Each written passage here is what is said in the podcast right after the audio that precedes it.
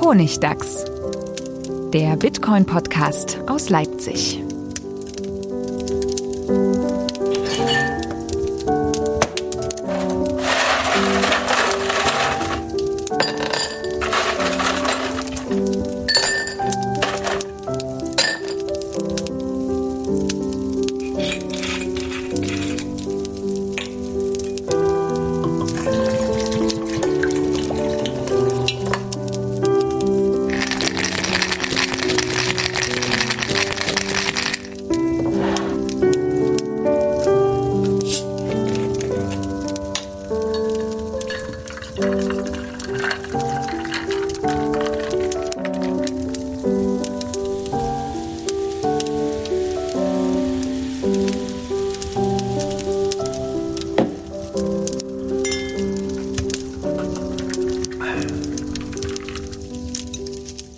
Willkommen zum Honigtags, Folge 78. Äh, wir sind zurück aus einer interessanten Zeit nach wir haben, der letzten Wir haben die Folge. 77 überstanden. Wir und ihr auch. Schön, dass ihr alle mit dabei seid, egal ob ihr öffentlich geschworen habt, nie wieder Honigtags Podcast zu hören und es heimlich doch tut oder auch nicht. Wir freuen uns über alle, die da sind und die, die nicht dabei sind.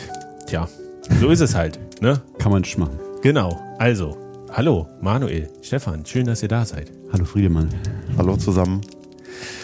Ich habe es schon angedeutet, ne? Es war eine interessante Zeit nach der letzten Folge. Das kann man sagen, ja. Wer es nicht gehört hat, wir haben eine Folge gemacht, äh, die hatte den Titel Nazis und Idioten und ähm, hört sie euch am besten mal ganz an, besonders der zweite Teil. Der, muss ich sagen, interessante Reaktionen äh, erzeugt hat, krasser als ich, als ich gedacht hätte. Moment, bevor du weitermachst, wir brauchen das Intro noch, oder? Oh ja. Die Leute wissen gar nicht, worum es in diesem Podcast geht. Stimmt, ich bin schon wieder einen Schritt, Schritt weiter. Erklär doch mal, Stefan, Wir was machen Feedback. wir hier für einen Ich weiß leider gar nicht, von wem, ehrlich gesagt, das Feedback ist, aber, aber ich kann einfach mal zwei Feedback äh, Zur letzten Items zur letzten Folge vorlesen. Habe heute literally zum ersten Mal Honigdachs gehört, habe nichts verpasst. Ähm, Tränen lachen, Smiley. Darauf eine andere Antwort. War meine dritte und damit war es das dann auch. Eben auf dem Heimweg im Auto gehört, war ein Wechselbad von Fremdscharm Mit CH, ne? CH. und R. Charme. und E. Ekel, Agro. Boah, wie arm. Danke für dieses Feedback.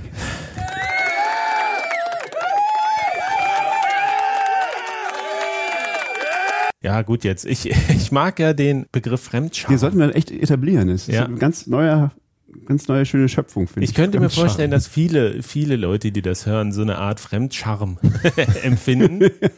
Weil ich habe das auch manchmal mit anderen Podcasts, würde ich sagen, ja, da habe ich ausgeprägte Fremdscham. Schön. Danke. Wirklich. Das äh, finde ich bereichernd, weil, weil ja auch viele andere Kommentare kamen. Was? Ich bin nicht erwacht, hat jemand gesagt. Ja, Friedemann, du bist nicht erwacht. Bist, gehört nicht zu, gehört nicht zu den Erwachten. Also nochmal, um, um äh, das kurz zu rekapitulieren. Also wir haben eine Folge gemacht, die letzte, 77, die wir auch anstrengend fanden, das hatten wir gesagt. ja. Und, und übrigens, um die Frage, die auch kam, zu beantworten, ja, wir haben Lack gesoffen. Und wir haben halt dieses Thema uns, uns angenommen, ob das ein Problem ist, ob sich äh, radikale, äh, ja, irgendwie da Anbietern an Bitcoin, wie extremistische Positionen da vertreten sind, das einfach mal aufgegriffen und diskutiert. Insbesondere rechtsextreme und antisemitische Positionen. Genau, und hatten ein Beispiel rausgesucht, haben aber jetzt niemanden explizit als Rechtsradikalen bezeichnet, im Gegenteil sogar. aber es war erstaunlich, was da an, an Reaktionen kam, vor allen Dingen auf Twitter. Das war, da haben sich ein paar Leute unglaublich getriggert gefühlt. Oh ja. So, und, und das auch voll ausgelebt. Können sie ja machen irgendwie, aber es war, ich fand's, also mich hat's überrascht, warum sie sich so getriggert fühlen. Weil die meisten Leute, glaube ich, haben das so gesagt, okay, das ist ein Thema, die reden darüber, die diskutieren das, die kommen zu Schlüssen, mhm, höre ich mir mal an, bilde ich mir meine Meinung, okay, kann man so sehen, muss man vielleicht nicht so als großes Problem sehen, aha, interessant. Aber dann gab es irgendwie so andere Reaktionen, die, die so, die so wirklich ganz, ganz angreifend waren, wie wir es denn wagen könnten, irgendwie die freie Meinungsäußerung oder bestimmte Personen zu diskreditieren oder zu verunglimpfen und gab da so verschiedene Muster. Also Leute haben sich in Kugeln geworfen, die niemals abgefeuert wurden. Andere Leute wollten einfach nur diskutieren, ohne aber sich die Folge anzuhören. Das war erstaunlich oft. Also eine spezielle Person, ich sage jetzt nicht mal nicht wer, der hat bestimmt 100 Tweets geschrieben äh, als Antwort auf diesen Podcast, aber er hat die nicht gehört. das Stunden fand ich und sehr Stunden spannend. und Ja. Stunden. Also sehr skurril. Ich, es war sehr anstrengend, irgendwie das mitzuverfolgen, weil man ja so das Gefühl hat, man ist in der Verantwortung, da auch den, den Twitter-Thread, den man quasi ausgelöst hat, mitzubegleiten. Was dann eben auch zu den abstrusen Situationen führt, dass Leute, also wie in dem Tweet jetzt irgendwie gesagt, sich distanzieren öffentlich von, von unserem Podcast und dem äh, komplett abschwören und so weit gehen, dass sie sagen, ja, das, äh, mit denen will ich nichts mehr zu tun haben und uns blocken und dann in unserem, in unserem äh, Thread weiter diskutieren und da so eine Diskussion ist und man denkt so, hä? Was, wie? Also das ist, äh, warum diskutierst du denn hier weiter mit uns, wenn du uns geblockt hast? Wir können überhaupt nicht sehen, was du schreibst. Es, also es war sehr spannend. Also es gab ja, Und, und die schreien dann nach freier Meinungsäußerung. ja, äh, das ist irgendwie ein interessanter Disconnect, finde ich auch. Also erstens genau, also dieses Ding von freier Ma- Meinungsäußerung, das ist ja, haben ja ganz viele so insinuiert, dass wir da irgendwie dagegen wären oder dass, dass Gigi da dafür wäre. Der diesen, also um diesen Tweet ging es ja von Gigi, dass das irgendwie ein ein Plädoyer für freie Meinungsäußerung gewesen sei. Diese geniale Folge von drei Tweets, äh, von dem wir einen So sehr anstößig fanden, so deep. Auch Gigi hat sich dann selbst geäußert und hat gesagt, soziales Social Experiments successful oder so. ja, ähm, so unglaublich deep. Ja, unglaublich deepes Social Experiment, wo wir uns dann gefragt haben, was ist denn da jetzt das Experiment? Also wo ist jetzt hier die Meinungsfreiheit von wem oder die, die äh, meinungsfreie Meinungsäußerung von wem eingeschränkt worden oder war in Gefahr eingeschränkt zu werden? Äh, Hat Twitter das jetzt irgendwie zensiert? Hatte er erwartet, dass Twitter das zensiert oder hat Haben- er erwartet, dass er das haben wir das? Hat er erwartet, dass jetzt die Bundesrepublik Deutschland ihn verklagt oder äh, ich, ich, oder wer auch immer, die Ös- Österreich, er ist ja Österreicher, glaube ich, nee, er ist auch nicht in Österreich mehr, ich weiß es nicht, aber also mir ist nicht klar, wo jetzt da diese die freie Meinungsäußerung hätte beschnitten werden können überhaupt. Ähm, also ich, ich, das finde ich schon viel Interpretation. Ich, er hat einfach irgendwas geschrieben, was aber so, Irgendwas muss er halt sagen. ja, so ambivalent und, und vielsagend und gleichzeitig nichtssagend ist, dass es, ja, ich fand es irgendwie bedeutungslos. Ja, genau. Also wenn, wenn man jetzt unterstellen will, er will irgend, wollte irgendwas sagen, dass Meinungsäußerung irgendwie wichtig ist, dann hat er meinungsfreie Meinungsäußerung, glaube ich, nicht verstanden. Denn oder er will halt eine sehr seltsame Form von freier Meinungsäußerung promoten, nämlich dass freie Meinungsäußerung heißt, man kann sagen, was immer man möchte und niemand darf was dagegen sagen. Oder So haben es zumindest auch viele Leute es viele verstanden. verstanden und, irgendwie und, so. Das ist aber eine sehr seltsame, eine sehr naive Ansicht von freier Meinungs äh, Ja. von freier Rede, oder? Du hast ja, du hast ja sehr gut argumentiert, fand ich auf Twitter und dich viel gestritten auch mit den Leuten und äh, immer dieses Argument gebracht, dass wir niemandem verbieten, irgendwas zu sagen, aber dass es ja wohl ein Recht ist, auch zu sagen, wenn jemand Unsinn erzählt oder sowas, darauf hinzuweisen einfach oder jemand zu kritisieren für Aussagen. Das gehört halt auch zur mein, freien Meinungsäußerung, aber das ist erstaunlich schwer erträglich für einige radikale Free Speech Leute. äh, das, das freie Meinungsäußerung ist cool, solange alle sagen, was ich gut finde. Ja. Das ist merkwürdig, finde ich. Genau. Also ich habe so ein bisschen die Diskursfähigkeit bei, bei einigen Leuten vermisst, weil das ist es doch. Ich meine, wir, wir können uns alle streiten, wir können verschiedene Meinungen haben, äh, wir können uns austauschen, aber man muss sich doch auch irgendwie gepflegt auch streiten können. Und dann so, manche waren so bockig und so, so persönlich angepisst, hatte ich das Gefühl, dass ich mich gefragt, warum denn eigentlich? Wir haben, wir haben einen Tweet, haben wir rausgegriffen und darüber gesprochen und gesagt so, hm, das ist vielleicht, ja, nähern wir uns hier einer Zone an, die, die wir vielleicht gesellschaftlich nicht wollen oder die viele Leute nicht wollen oder mehrere Leute und dann wird, ist das irgendwie, weiß ich nicht, warum sie sich da so getriggert gefühlt haben. Ja, ich war auch überrascht, also von, von diesem, von dieser Ausmaß von getriggert sein. Also von, ähm, wobei andererseits muss man ja auch sagen, ich, äh, wir haben sehr, sehr viel Feedback, auch sehr positives Feedback bekommen, wo Leute gesagt haben, ja, das ist sehr wichtig, dass das endlich mal jemand gesagt hat, so, ähm, dass dass diese Tendenzen gibt und dass man da äh, auch was sagen sollte. Aber bezeichnenderweise, und jetzt kann ich das auch besser verstehen, war vielleicht die Hälfte von diesem Feedback oder, oder mehr sogar privat, also auf privaten Von dem Kanälen. positiven Feedback. Von dem positiven Feedback, genau. Also ganz viele Leute wollten sich offensichtlich diesen, diesen Backlash, den sie vielleicht besser korrekter als wir vorher gesagt haben, nicht aussetzen. Denn, denn was halt tatsächlich passiert ist, ist eben, dass unglaublich viel so Hass und, und, und so Trolle. Ja, und ja, also wirklich auch ganz unterirdische Dinge, aber, ähm, aber auch einfach so, so Aufgeregtheit so ein, da, da uns entgegengeschwappt sind. Und ich habe dann im Nachhinein eben auch von anderen Leuten gelernt, dass ihnen ähnliche Sachen passiert sind in diesem Space, wenn sie mal was gesagt haben, was nicht so Mainstream-Meinung ist oder was nicht so, weiß ich nicht. Also dass dann, dass durchaus da ganz schnell die Gedankenpolizei Der von freien der, der freien Meinungsäußerer kommt. Es ist komisch, ja. Und ich bin, ich glaube auch so einige, die da mitkommentiert haben, ob die heute noch stolz sind darauf, auf, auf das, was sie da geschrieben haben. Also von einigen bin ich wirklich auch enttäuscht, die ich eigentlich an, als sehr, ich weiß nicht, die fand ich irgendwie äh, gute Leute, die aber komisches Zeug geschrieben haben auf einmal. Es wird auch, es wurde auch so ein bisschen, ich meine, Twitter ist eine andere Welt. Das wird da alles hochstilisiert. Irgendwer hat auch für, irgendwie von Podcast Wars geschrieben, wo ich mich auch frage, wir jetzt untereinander hier oder was? War doch nur ein Podcast beteiligt. Also, wen, wen, also wurde super viel reininterpretiert und aufgebauscht und es ist nun mal so. Twitter ist, das hatte, das hatte ich jetzt auch schon mal empfohlen, da Markus Büch hatte das ja mal in dem Notsignal äh, über Juristerei und sowas gesagt, dass auch Gerichte das so sehen, dass im, im Online der Ton halt rauer ist ähm, und dass das eben so ist.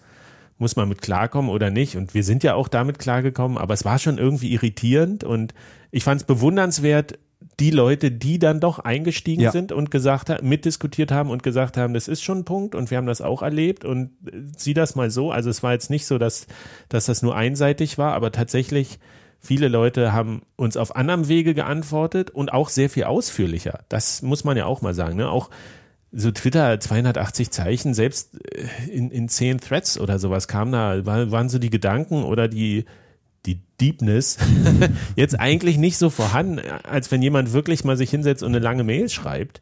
Äh, Und das war eher konstruktiv tatsächlich. Und ähm, insofern vielen Dank eigentlich allen, die sich dazu geäußert haben. Auch wenn mir einiges davon nicht gefallen hat, klar, aber es gibt natürlich so ein Bild. Also ich habe zum Beispiel gelernt, dass ja Twitter ist auch nur ein super kleiner Ausschnitt der Wirklichkeit. Ne? Man, man, man fällt da so immer wieder drauf rein, dass man denkt, nur was da passiert, passiert auch in Wirklichkeit oder das ist repräsentativ. Das stimmt aber eben nicht. Und was ich auch gelernt habe, ist, es ist nicht kein Thema, was wir gesagt haben. Wir haben ja mit der Folge Absolut. so eine These aufgestellt letztlich und das mal so ein bisschen besprochen und es kam sehr viel Feedback auch, die gesagt haben, mir ist das auch schon aufgefallen, ich habe hier andere Beispiele.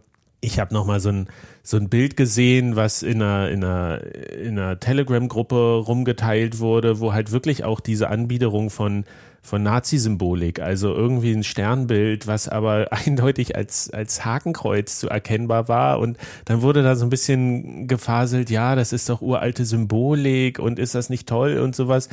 Und es ist so, ja, es, es stimmt schon, das äh, Swastika gab es schon vor den Nazis. ist natürlich ein beliebtes, es ist auch ein buddhistisches Symbol und so zum Beispiel in, in Thailand siehst du das überall und äh, in vielen anderen buddhistischen Ländern. Das ist schon so, das ist wahr. Deswegen habe ich auch, ich habe diesen Post auch gesehen.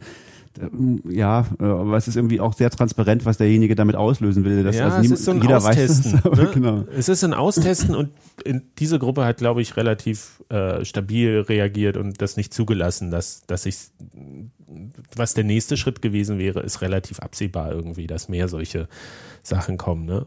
Das, das hat mich auch erstaunt. Es hat deutlich mehr polarisiert, als ich gedacht hätte. Es kam viel positives Feedback oder Beipflichtung, dass, dass es auch so beobachtet wurde. Und kam super viel Backlash mit Schaum vom Mund, aber das dazwischen war erstaunlich wenig. Es gab jetzt wenig Feedback. Ja, ach nee, das ist kein Thema. Und ich meine, es steht jedem frei zu sagen, ich halte dieses Thema für nicht so relevant oder für sehr relevant, aber ich glaube, niemand kann sagen, dass es klug ist zu sagen, nö, das existiert einfach nicht, wir müssen nicht darüber reden. Das ist, das ist, glaube ich, die, die primitivste oder banalste oder naivste Einstellung, die man dazu haben kann. Also dieses klar, gibt's auch andere Themen bei Bitcoin, um die man sich kümmern muss. Und klar, Inflation ist auch böse oder sowas, aber dann zu sagen, nee, äh, das existiert einfach nicht, wir müssen darüber nicht reden. Doch, scheinbar existiert es und viele Leute nehmen das wahr. Und was ich auch gemerkt habe, ist, dass viele Leute sich auch nicht wohlfühlen in der, in dem, was man so nach außen hin als Bitcoin-Community wahrnimmt. Nämlich in dem die ganz äh, offen diskutieren und eben auch so sich auf eine gemeinsame ja, Diskussionskultur oder Richtung oder Inhalte geeinigt haben in Telegram-Gruppen oder in in, äh, auf Twitter, sondern dass es wirklich auch Leute gibt, die sagen, sie ziehen sich daraus zurück. Sie wollen damit nichts zu tun haben. Sie wollen, sie haben irgendwie eine andere Sicht darauf. Ähm, und das ist, also es gibt viel mehr, ich meine, wir haben das immer gesagt, dass, dass die Bitcoin-Community ist äh, dezentral. Und das bedeutet, man kennt sie nicht alle. Und man versucht aber immer irgendwelche Muster zu finden oder Gruppierungen, die dann irgendwie so eine Art von Repräsentanz erreichen oder sowas. Aber da wurde mir klar, es ist noch, das ist auch nur so die Spitze des Eisbergs. Ne? Wenn es hunderte Millionen Bitcoin-User gibt und in Deutschland auch, weiß ich, Millionen vielleicht, könnte mhm. man jetzt schon sagen. Vermutlich, ja. Dann ist das, ja, selbst wenn, eine, wenn irgendeine Telegram-Gruppe, weiß ich nicht, 10.000 Mitglieder hat, ist das immer noch ein Bruchteil nur davon. Ja. Und selbst die zerfällt ja dann schon in mehrere Subgruppierungen. In der Regel. Also, jedenfalls, wir machen jetzt jede zweite Folge eine Skandalfolge, wo wir irgendwo draufhauen und dann gucken wir mal, was passiert. Ja, weil das ist ja das Einzige, warum wir das machen. Ne? Ja, wir ja diesen Tweet wollte ich eigentlich auch. Irgendjemand hat doch auch gesagt, das habe ich jetzt leider nicht, nicht wörtlich da, aber das fand ich auch, das fand ich so geil, irgendwie, dass irgendjemand gesagt hat, ähm, ja, immer die einfachen Themen nehmen, die ordentlich, die nur Applaus bringen und, äh, und das war, glaube ich, nicht ironisch gemeint. das fand ich irgendwie wirklich irgendwie lustig. Das ist eh schwer. also, also Ironie auf Twitter. es stimmt, wir gehören zur Medienverschwörung. Ach ja, genau. Irgendjemand hat auch, hat auch korrekt äh, äh, vorhergesagt, äh, dass wir ja eigentlich vom Staat bezahlt werden, weil das, das, also das würde sehr gut passen. Ja, habt ihr bei uns schon mal Werbung gehört? Wer ja, soll uns denn sonst finanzieren? Ja. Na klar, der Staat. Wer denn sonst? Wir sind öffentlich-rechtliches wenn ich das jetzt sage, ist das, kann ich dafür belangt werden? Weiß ich nicht. Wir sind öffentlich-rechtlich zugänglich. Wir sind öffentlich und haben Recht. Es gibt nur äh, drei Sachen, die vielleicht zu, zu Missverständnissen geführt haben, die ich nochmal kurz, weil das häufiger irgendwie ein Knackpunkt war. Also eins, was ich gelernt habe, ist übrigens, Feedback kam von ganz anderer Seite. Äh, es ist nicht richtig oder es, äh, eigentlich sollte man nicht Verschwörungs Theorie sagen, was ich wohl gemacht habe, von Verschwörungstheorien zu sprechen, sondern eigentlich sind es Verschwörungsideologien, denn Theorie impliziert immer, dass da wissenschaftliches Arbeiten dahinter steht, was in diesem Kontext eben nicht so ist. Das werde ich auch versuchen, mich umzugewöhnen. Verschwörungsideologien. Ach, das wird schwer. Dann würde ich noch ganz kurz erklären mit diesem Tweet von Gigi, dass das kein Angriff auf Gigi selber war. Das haben irgendwie viele so wahrgenommen.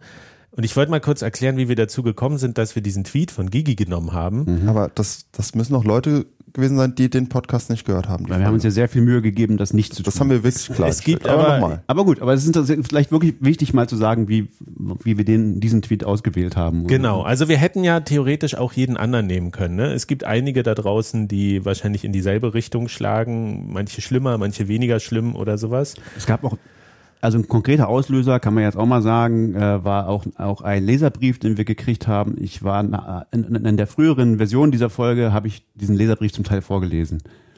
Wir haben uns aber dagegen entschieden, weil wir gedacht haben, okay, die, die, wir wollen denjenigen nicht bloßstellen ähm, oder so. Das ist, der hat das ja nicht öffentlich gemacht. Ja. Und dann ist nur noch der Tweet von Gigi übrig geblieben, meinst du? ja, es gab noch andere, er hätte noch andere Tweets nehmen können, ja. ja aber wir haben jetzt. War, war Vom Arbeitstitel Nazis und Idioten. ja, aber der Punkt ist, wir hätten jemand anderen nehmen können, aber Gigi ist halt kein leichtes Opfer. Und das meine ich jetzt positiv. Ne? Also wenn du jemanden nimmst, wir haben ja jetzt auch irgendwie eine Reputation und eine Reichweite, wenn wir jetzt als Podcast kommen und wir nehmen irgendeinen Tweet von irgendjemand, der Bitcoin in seinem Handle hat und schrei der schreibt irgendwas und der hat irgendwie 17 Follower und, und keine Ahnung und wir hacken auf dem rum, dann kann er nicht viel machen. Aber bei Gigi ist es so, bei Gigi ist bekannt, der hat die intellektuelle Größe, auf sowas zu reagieren.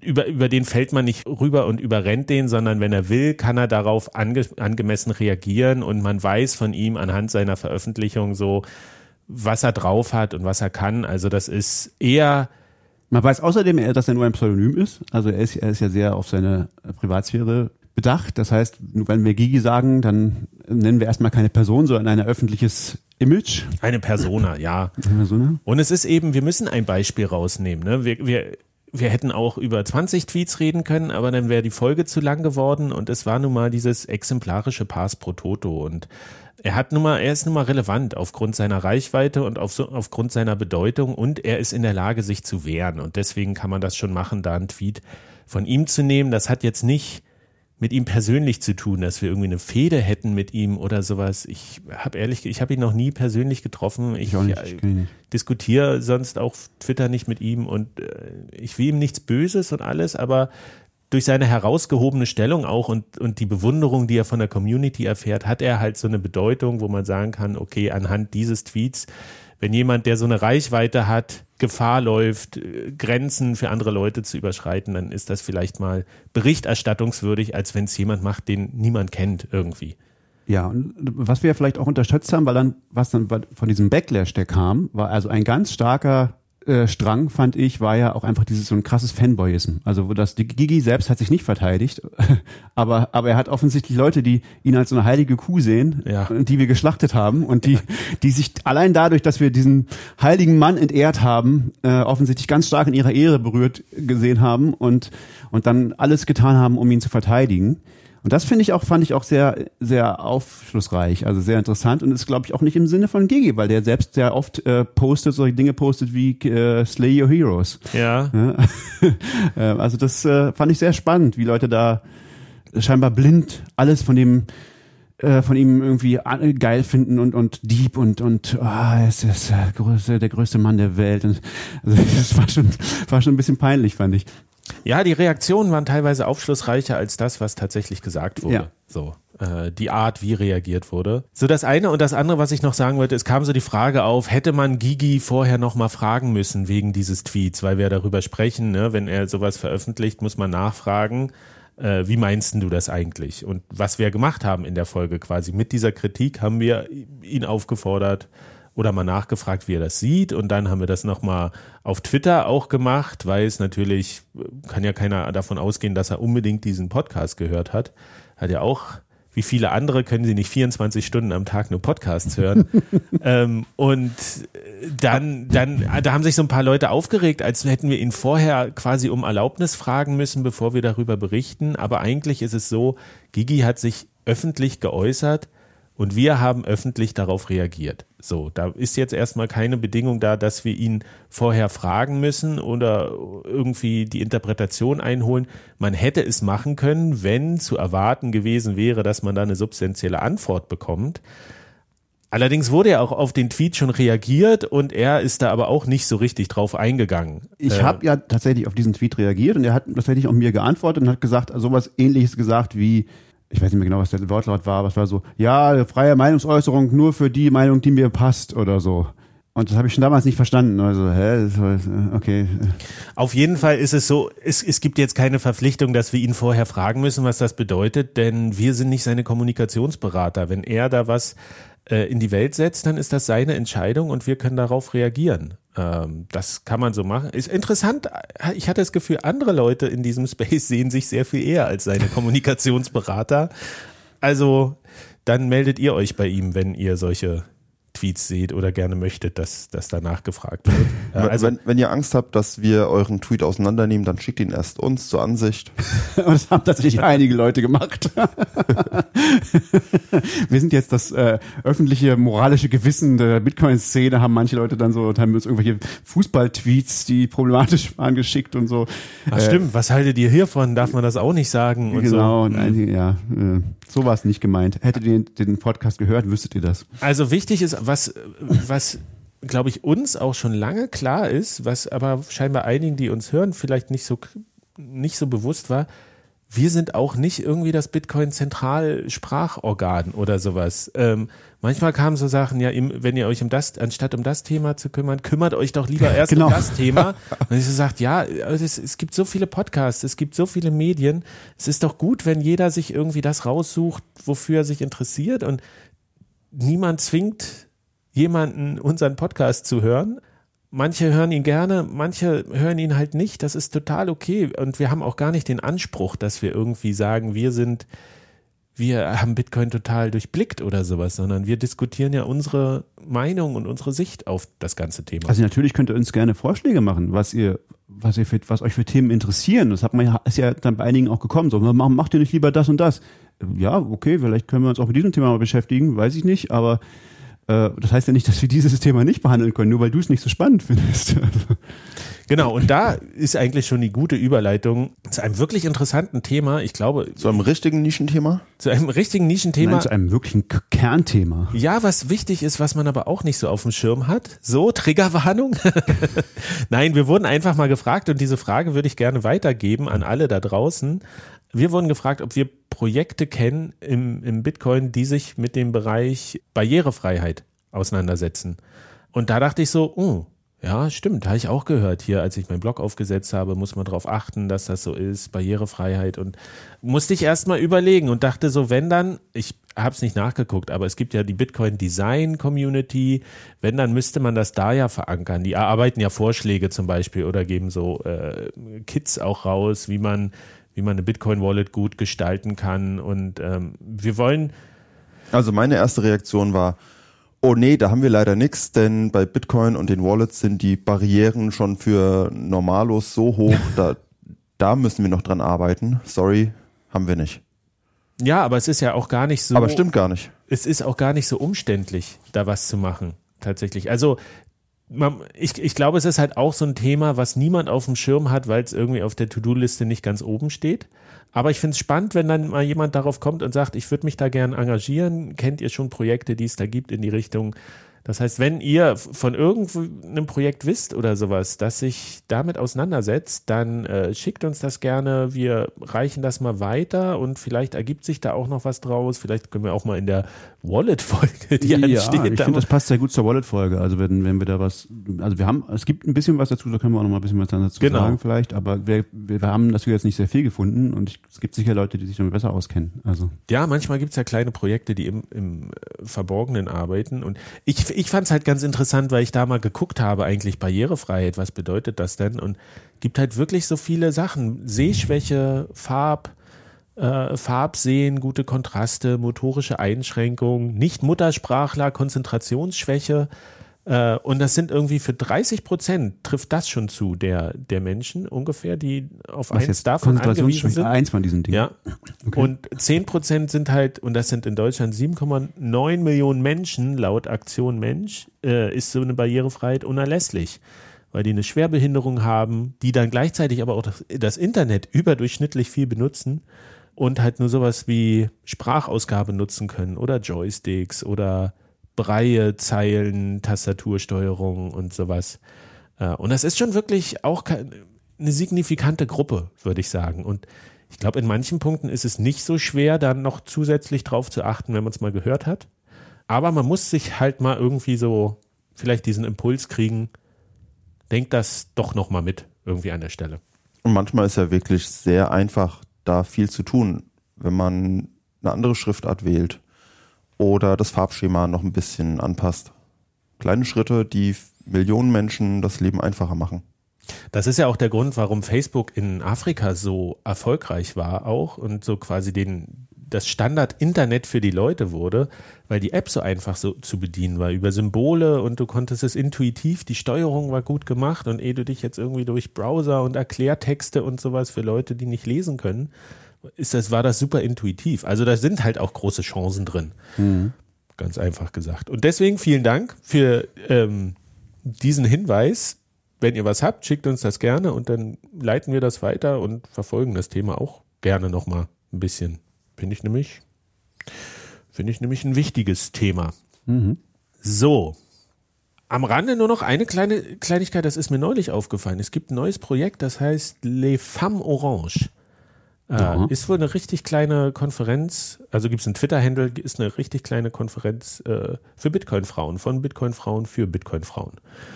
Äh, wollte ich nur mal darauf hinweisen. Also, falls sich jemand fürs Thema interessiert, wir haben das ja auch schon ein paar häufiger mal gesagt, dass Ist es denn ein deutsches Ding oder ist Ja. das? Ah, ja, ja, Okay. also ich glaube, es findet in diesem Hotel Ploching oder sowas statt, in diesem Bitcoin-Hotel oder so. Ähm, also wenn ihr euch für das Thema interessiert, folgt doch diesem Twitter-Account vielleicht. Ist das was für euch? Und dann habe ich noch, bevor es heute wieder technisch wird, endlich mal. Du machst ja heute die ganze linksgrün versiffte äh, sozial, wie heißt das?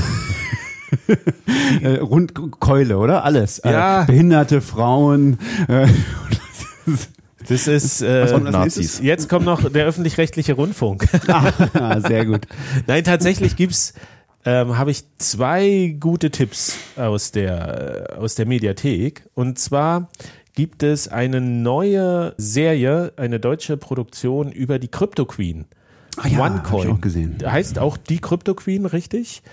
Die erste Staffel ist jetzt raus mit vier Folgen. Behandelt nochmal, also wer es nicht mitbekommen hat, das war so ab 2000, lass mich liegen, 16, 15, Bestimmt 16. Vorher, los 15 ging es, glaube ich, los, aber Ja. so 16 war, glaube ich, so der Höhepunkt. 17 ging es nochmal richtig ab. War das ein Multilevel-Marketing-Projekt, was eine eigene Kryp Kryptowährung haben wollte äh, oder behauptet hat, das zu haben und hat Schulungspakete verkauft äh, für teuer Geld an die einfachsten Leute irgendwie. Also klassisches Multilevel-Marketing. Und zwar mega erfolgreich und immer mit dieser, mit dem Claim, äh, Bitcoin ist durch, ne? Wenn du jetzt richtig reich werden willst, dann musst du in OneCoin investieren. Wir sind der Bitcoin-Killer. Und die sind Genau. kurz vor der Veröffentlichung. Es ist jetzt die letzte Gelegenheit, nochmal geheim ganz viel abzusahnen. Und das ist mit der, in der Bitcoin-Community ist das ganz schlecht angekommen, sagen wir mal so. A, weil da Leute irgendwie zu Stammtischen gekommen sind und ganz aggressiv versucht haben, irgendwie ihre äh, Bildungspakete zu verkaufen und auch, weil da ähm, ziemlich verwundbare Zielgruppen angesprochen wurden und naja, das war, ist ein globales Phänomen mittlerweile. Ich glaube, der Gesamtschaden liegt im unteren zweistelligen Milliardenbereich tatsächlich, was da Leute an, an Geld verloren haben. Also es war vergleichbar mit SBF jetzt. ja, ähnliche also es ist eine Größenordnung. Und es läuft, es gibt's auch immer aber noch. deutlich ärmere Leute, deutlich äh, Ja. äh, verwundbare. SBF ist ja trifft eigentlich nur Trader, die halt irgendwie, also ich meine, da muss man ja schon eine gewisse, ein gewisses äh, Casino äh, Ding haben wollen, obwohl das bei OneCoin auch vielleicht. Aber es ist, aber die haben halt, also bei SBF musstest du erstmal finden, äh, FTX und äh, OneCoin hat halt sehr groß, sehr viel Wert drauf gelegt, dass äh, arme und äh, arme und Le- Leute, die, die und wenig gebildete Leute sie äh, finden, indem Ja. sie Ma- Multilevel-Marketing gemacht haben. Das ist schon ein Unterschied, glaube ich. Also ich glaube, es sind deutlich mehr Betroffene bei einer ähnlichen Schadenssumme. Auf jeden Fall, diese Dokumentation, wenn ihr euch mit dem Thema auskennt und wenn ihr euch nicht damit auskennt, ist, ist die sehr zu empfehlen. Das sind jetzt vier Folgen bisher und man muss ja sagen, diese Gründerin, Ruja Ignatova, hat ja auch einen deutschen Pass und ist in Deutschland zur Schule gegangen und hat hier, ist auch verurteilt, äh, glaube ich, wegen, ich weiß nicht, ob es Betrug ist oder sowas, aber die haben Betrug, ja. Stahlwerk oder ein Gusswerk, was sie mit ihrem Vater irgendwie äh, gegen die Wand ge gefahren hat und so. Und die ist ja untergetaucht mittlerweile, das große Mysterium. Ihr Bruder sitzt äh, in den USA in, in, in Untersuchungshaft, glaube ich, ist es noch. Und sie ist mittlerweile auf der FBI-Fahndungsliste unter den Top Ten weltweit. Also das ist kein kleines Ding und es gibt offensichtlich auch Verbindungen in die bulgarische Mafia und äh, vielleicht auch in die Politik da und alles. Also A, es gibt ja diesen sehr guten Podcast äh, The Missing Crypto Queen von der BBC, auch sehr hörenswert. Da dachte ich schon so krass, wie das aufgearbeitet wurde, auch was die in Afrika getrieben haben.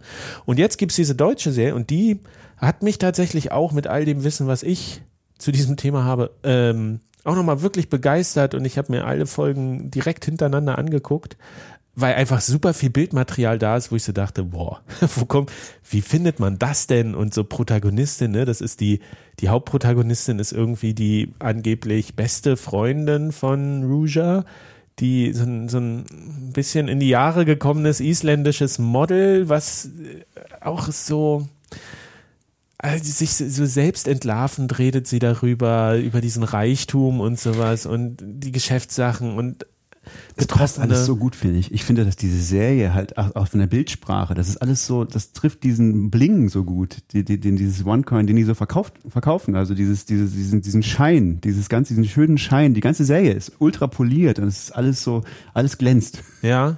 Und es geht halt um die Welt, wirklich auch. Afrika, Leute, die nicht mehr in ihr Heimatdorf zurück können, weil sie halt auch drauf, drauf reingefallen sind und ihr, ihrer ganzen Familie quasi und den Nachbarn das weiterverkauft haben in diesem Multilevel-System und dann war das Geld alles weg und ähm, also ist wirklich toll erzählt und wird wohl auch noch fortgesetzt. Also da kommen noch, da kommen noch mehr Folgen, aber die ersten vier kann ich schon mal sehr empfehlen. Naja, es gibt ja auch immer noch OneCoin. Es wird ja immer noch aktiv Genau, das verkauft. heißt jetzt heißt irgendwie anders. Das heißt One- One, One Network? Nee, One Evolution? One, äh, nee, weil Ecosystem? Ich Ja, One, One- Ecosystem oder so. Es ist so geil. Also wirklich, die, da hat es Rebranded und Den niemand weiß, wer die Investoren sind. Die interviewen tatsächlich den CEO dann in, in der letzten Folge davon, der so, ja, nee, ist alles doch alles wunderbar. Wir verkaufen halt weiter diese geilen Bildungspakete. ja, Bild- aber ich Bildung. sag nicht, wer, wer dahinter steht. So. Investoren.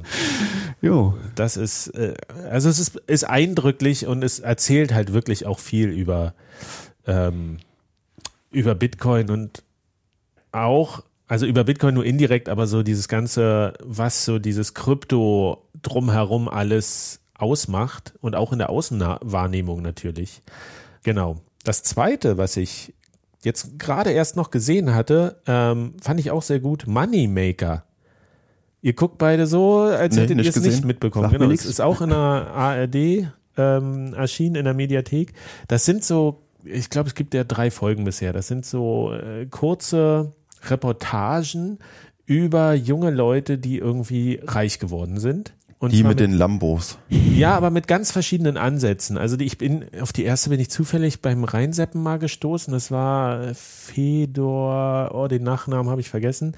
Der ist äh, Poker-Weltmeister geworden. Ah. Und zwar, der hat in relativ jungen Jahren angefangen und hat er auch erzählt, wie er zwischenzeitlich irgendwie nur von, von Nudeln und Ketchup gelebt hat und eigentlich irgendwie, aber er wollte das so gerne, dieses Poker mit seinen Freunden. Und ähm, das ist nicht nur so eine reine Erfolgsgeschichte, die da erzählt wird, sondern die lassen so die Leute relativ viel erzählen und begleiten sie an Orte. Und es bleibt so eine Ambivalenz auch zurück, ob man das gut findet oder schlecht findet. Also der eine ist irgendwie mit Pokern reich geworden, dann ist einer dabei, der hat Bahntickets gekauft über geklaute Kreditkarten und die dann über die Mitfahrzentrale verkauft und hat damit irgendwie viel Kohle mit seinem Bruder gemacht äh, und ist dann natürlich aber am Ende auch ins Gefängnis gekommen dafür, aber ist damit irgendwie schnell reich geworden und es ist halt auch so ein reflektierendes Gespräch darüber und es ist ganz interessant, die gehen zu den Geldautomaten und er redet und auf der anderen Seite redet der Ermittler äh, und die haben so auch ganz unterschiedliche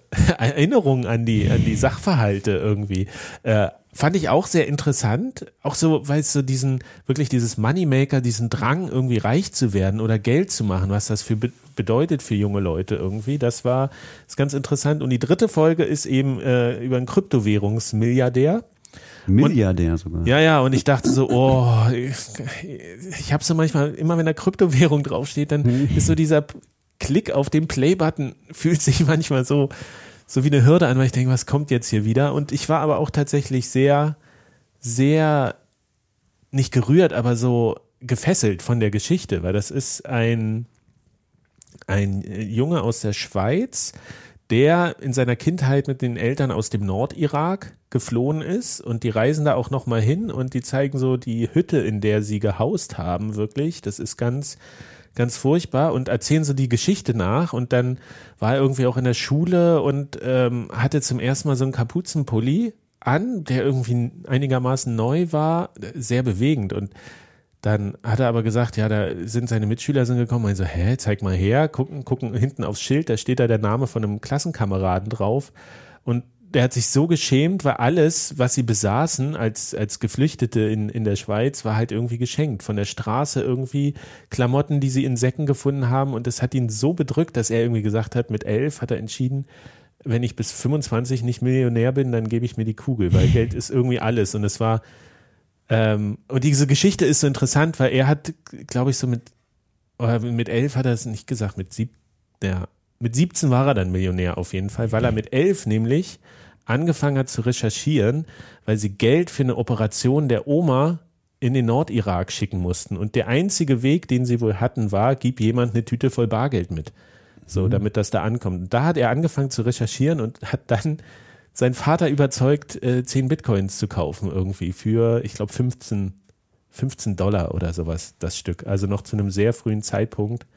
Ähm, und das ist so die Geschichte, wie sich das weiterentwickelt hat, wie er dann irgendwann von der Schule runter ist und nur noch in der Bibliothek da saß und äh, gelesen hat und sich eingearbeitet hat in das Thema und alles und Aber es ist niemand, den man so kennt. ich kannte ihn nicht, der Name sagt mir nichts. Und es ist eben auch, diese Ambivalenz bleibt auch da, weil die, Gegen ihn wird auch ermittelt äh, von der Schweizer Finanzaufsicht oder Bankenaufsicht. Und gleichzeitig hat er aber einen Prozess gegen die Medien, äh, weil die ihm vorwerfen, irgendwie sei er macht Terrorfinanzierung und Geldwäsche und alles. Und er ist auch so ein komischer.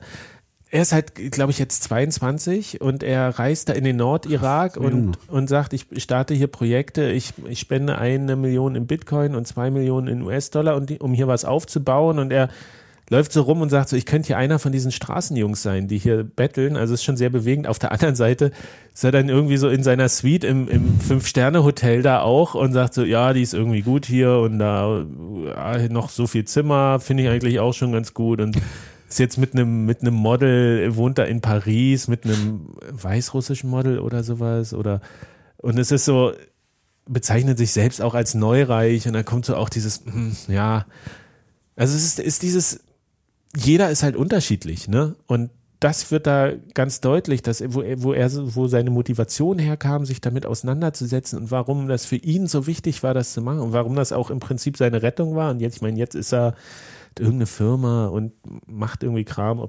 Muss man nicht alles gut finden, aber es ist schon interessant erzählt und es zeigt halt wirklich auch so eine ambivalente Seite von Bitcoin. Das fand ich ganz interessant daran. Es hat so diesen wirklichen Nutzen. Ne? Du kannst den Leuten echt helfen, aber irgendwann passiert es auch ganz schnell, dass du selber abgespaced bist in irgendeiner Welt und so den, den Bezug zur Realität ein bisschen verlierst. Was?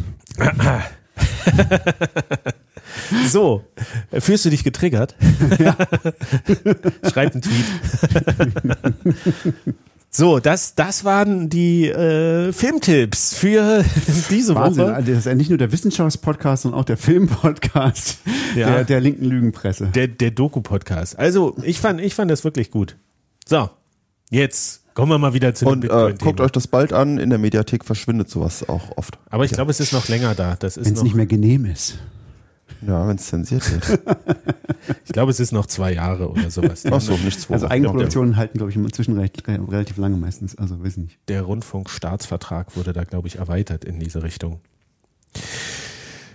Stefan, du hast uns noch ein schönes Thema mitgebracht. Ein sehr deepes Thema. zum, zum seichten Ausklang. Echt? Ja, ja, das ist ein Thema, was ich küsse unsere Ohren mit deinem Thema. Und erinnert euch an den ersten Satz unter jeder in, in unserem wir schneiden das raus.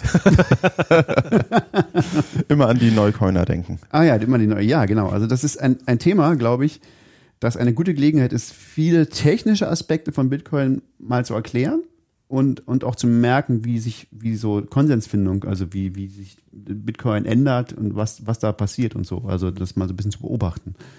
Äh, das ist ganz spannend und das ist auch ein Thema, was ich selber immer nur jetzt lange nur so halb auf dem Schirm hatte und nie so richtig mich reingelesen habe und dann nur die Kontroverse mitbekommen habe auf, auf Twitter und die Antworten darauf, damit war ich nicht so richtig zufrieden und deswegen habe ich mir mal angefangen, einfach gestern das mal wirklich diese, diese ganzen Threads in der, auf der Mailingliste, auf der Bitcoin-Mailingliste zu lesen und zwar das Thema Du machst es so spannend. Sag uns, worum es geht. Full RBF. Nicht SBF, ne? Nicht SBF? FTX. Ich fange mal ganz vorne an. Ja. Wenn man, Frage. ich fange mal bei, bei Bitcoin an, ohne Lightning. Wenn ich was bezahlen möchte, schicke ich eine Bitcoin-Transaktion. Die ist erstmal unbestätigt und es dauert so im Schnitt zehn Minuten, bis die in der Blockchain steht. Aber es kann auch durchaus mal eine Stunde dauern. Ja. Wenn ich jetzt gerade im Café sitze und meinen Kaffee bezahlen will und dann noch eine Stunde sitzen bleiben muss, bis der Kellner sagt, jawohl, ist bestätigt, Dankeschön, ist das suboptimal. Stimmt. Deswegen wurde relativ früh dazu übergegangen, wenn der Kellner sieht, okay, die Transaktion wurde abgeschickt, sie ist unbestätigt, aber sie wird bei mir ankommen, das kann ich sehen, dann ist die Rechnung beglichen und der Kunde darf gehen. Zero Confirmation, meinst du? Zero Confirmation. Zero Confirmation, genau. Keine, keine Bestätigung. Die Transaktion steht irgendwie in den Pufferspeichern und wartet darauf, in die Blockchain geschrieben zu werden. Genau. Wenn das jemand tut. diese Pufferspeicher, das ist eben die, da, da, da wird es dann spezifisch, ne? Also diese, das nennt man Mempool, äh, also Memory Pool, also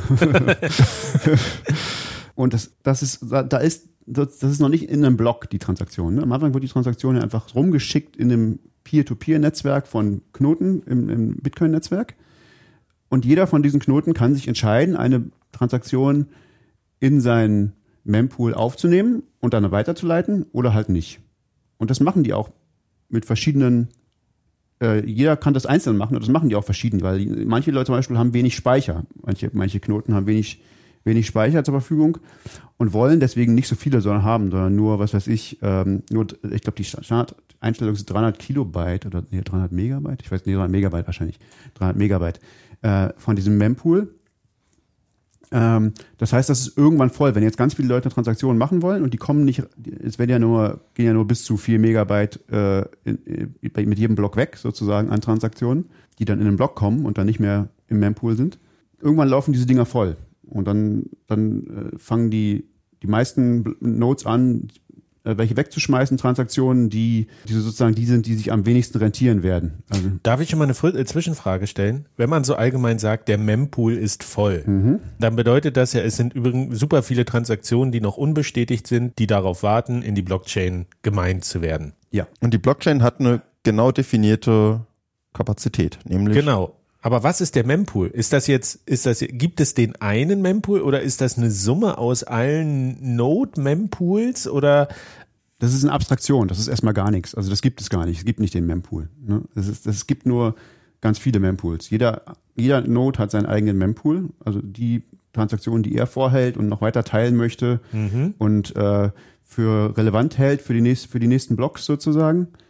Und das kann jeder selbst für sich entscheiden. Jeder jeder Knoten, wie, was er da so sieht. Und ähm, deswegen ist jeder Mempool anders. Es gibt einfach nicht den Mempool, sondern und, und relevant ist irgendwie nachher das, was bei irgendeinem Miner ankommt, was der in seinem Mempool hat und der Miner, der dann den Block macht, eigentlich ist nur relevant, was der Block Miner, der gerade zufällig das Glück hat, den nächsten Block zu machen, was der in seinem Mempool hat zu dem Zeitpunkt, wo er den Block macht. Mhm. Äh, weil das kommt dann in einem Block an. Ja. ja. Und es ist natürlich jetzt schon so, dass die meisten Mempools recht ähnlich sind. Weil sie die Standardkonfigurationen von irgendeiner Software verwenden, zum Beispiel. Es gibt Regeln von den Nodes, was die in den Mempool aufnehmen. Zum Beispiel wird meistens die Regel sein, wenn diese Transaktion ungültig ist, dann wird die Transaktion nicht in den Mempool aufgenommen, sondern verworfen. Ja, das würde überhaupt keinen Sinn machen, eine nicht gültige Transaktion, also die, die den Konsens regeln. Konsens ist ja das, was in den Blöcken ankommt sozusagen, also das, was Bitcoin-Nodes als eine gültige Transaktion akzeptieren in einem Block. Was hinreichend viele Bitcoin-Nodes oder? Mm.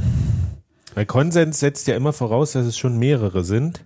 Ich meine, es kann immer eine weirde Transaktion auch irgendwo in Block kommen, wenn meiner sich dazu entschließt, das zu machen. Nee, ja, nein. Also genau, also Konsensregeln sind die Regeln sozusagen, die für alle gelten, die Bitcoin definieren. Die definieren, was ist ein, eine gültige Transaktion in einem, was kann in einem Block drin sein. Wenn, wenn in einem Block eine Transaktion drin wäre, die nicht Konsens ist, dann würde dein Node sagen, dieser Block ist nicht gültig und würde den ganzen Block nicht akzeptieren und dann würde, wäre es für den Miner sehr ein großes Verlustgeschäft, wenn das mehrere Leute machen würden, wenn das so wäre sozusagen.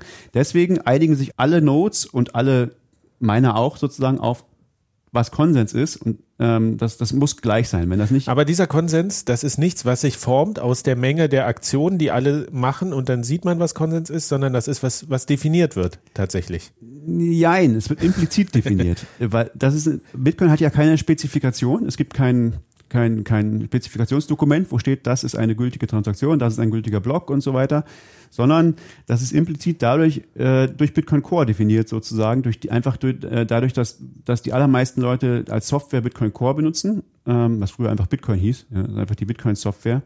Obwohl es andere Implementierungen gibt, äh, kann man sagen, dass sozusagen der, der Standard, die, die, die, was, was Bitcoin ist, ist definiert durch diese Software eigentlich.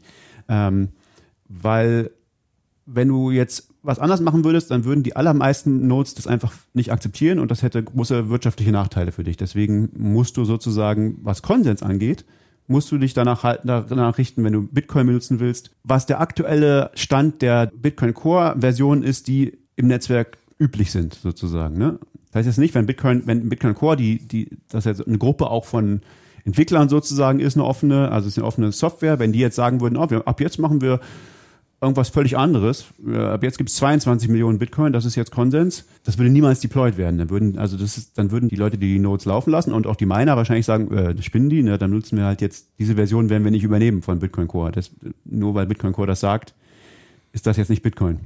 Ja, also das ist, das ist sehr subtil. Die, die Developer, die auch eine offene Gruppe sind, Die haben halt eine Meinung, was sie für gut halten. Ein Vorschlagsrecht. Ein Vorschlagsrecht sozusagen, genau. Aber das muss niemand übernehmen.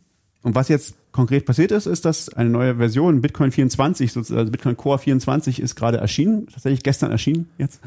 Hat ein bisschen länger gedauert, aus einem anderen Grund, glaube ich, einen technischen Grund.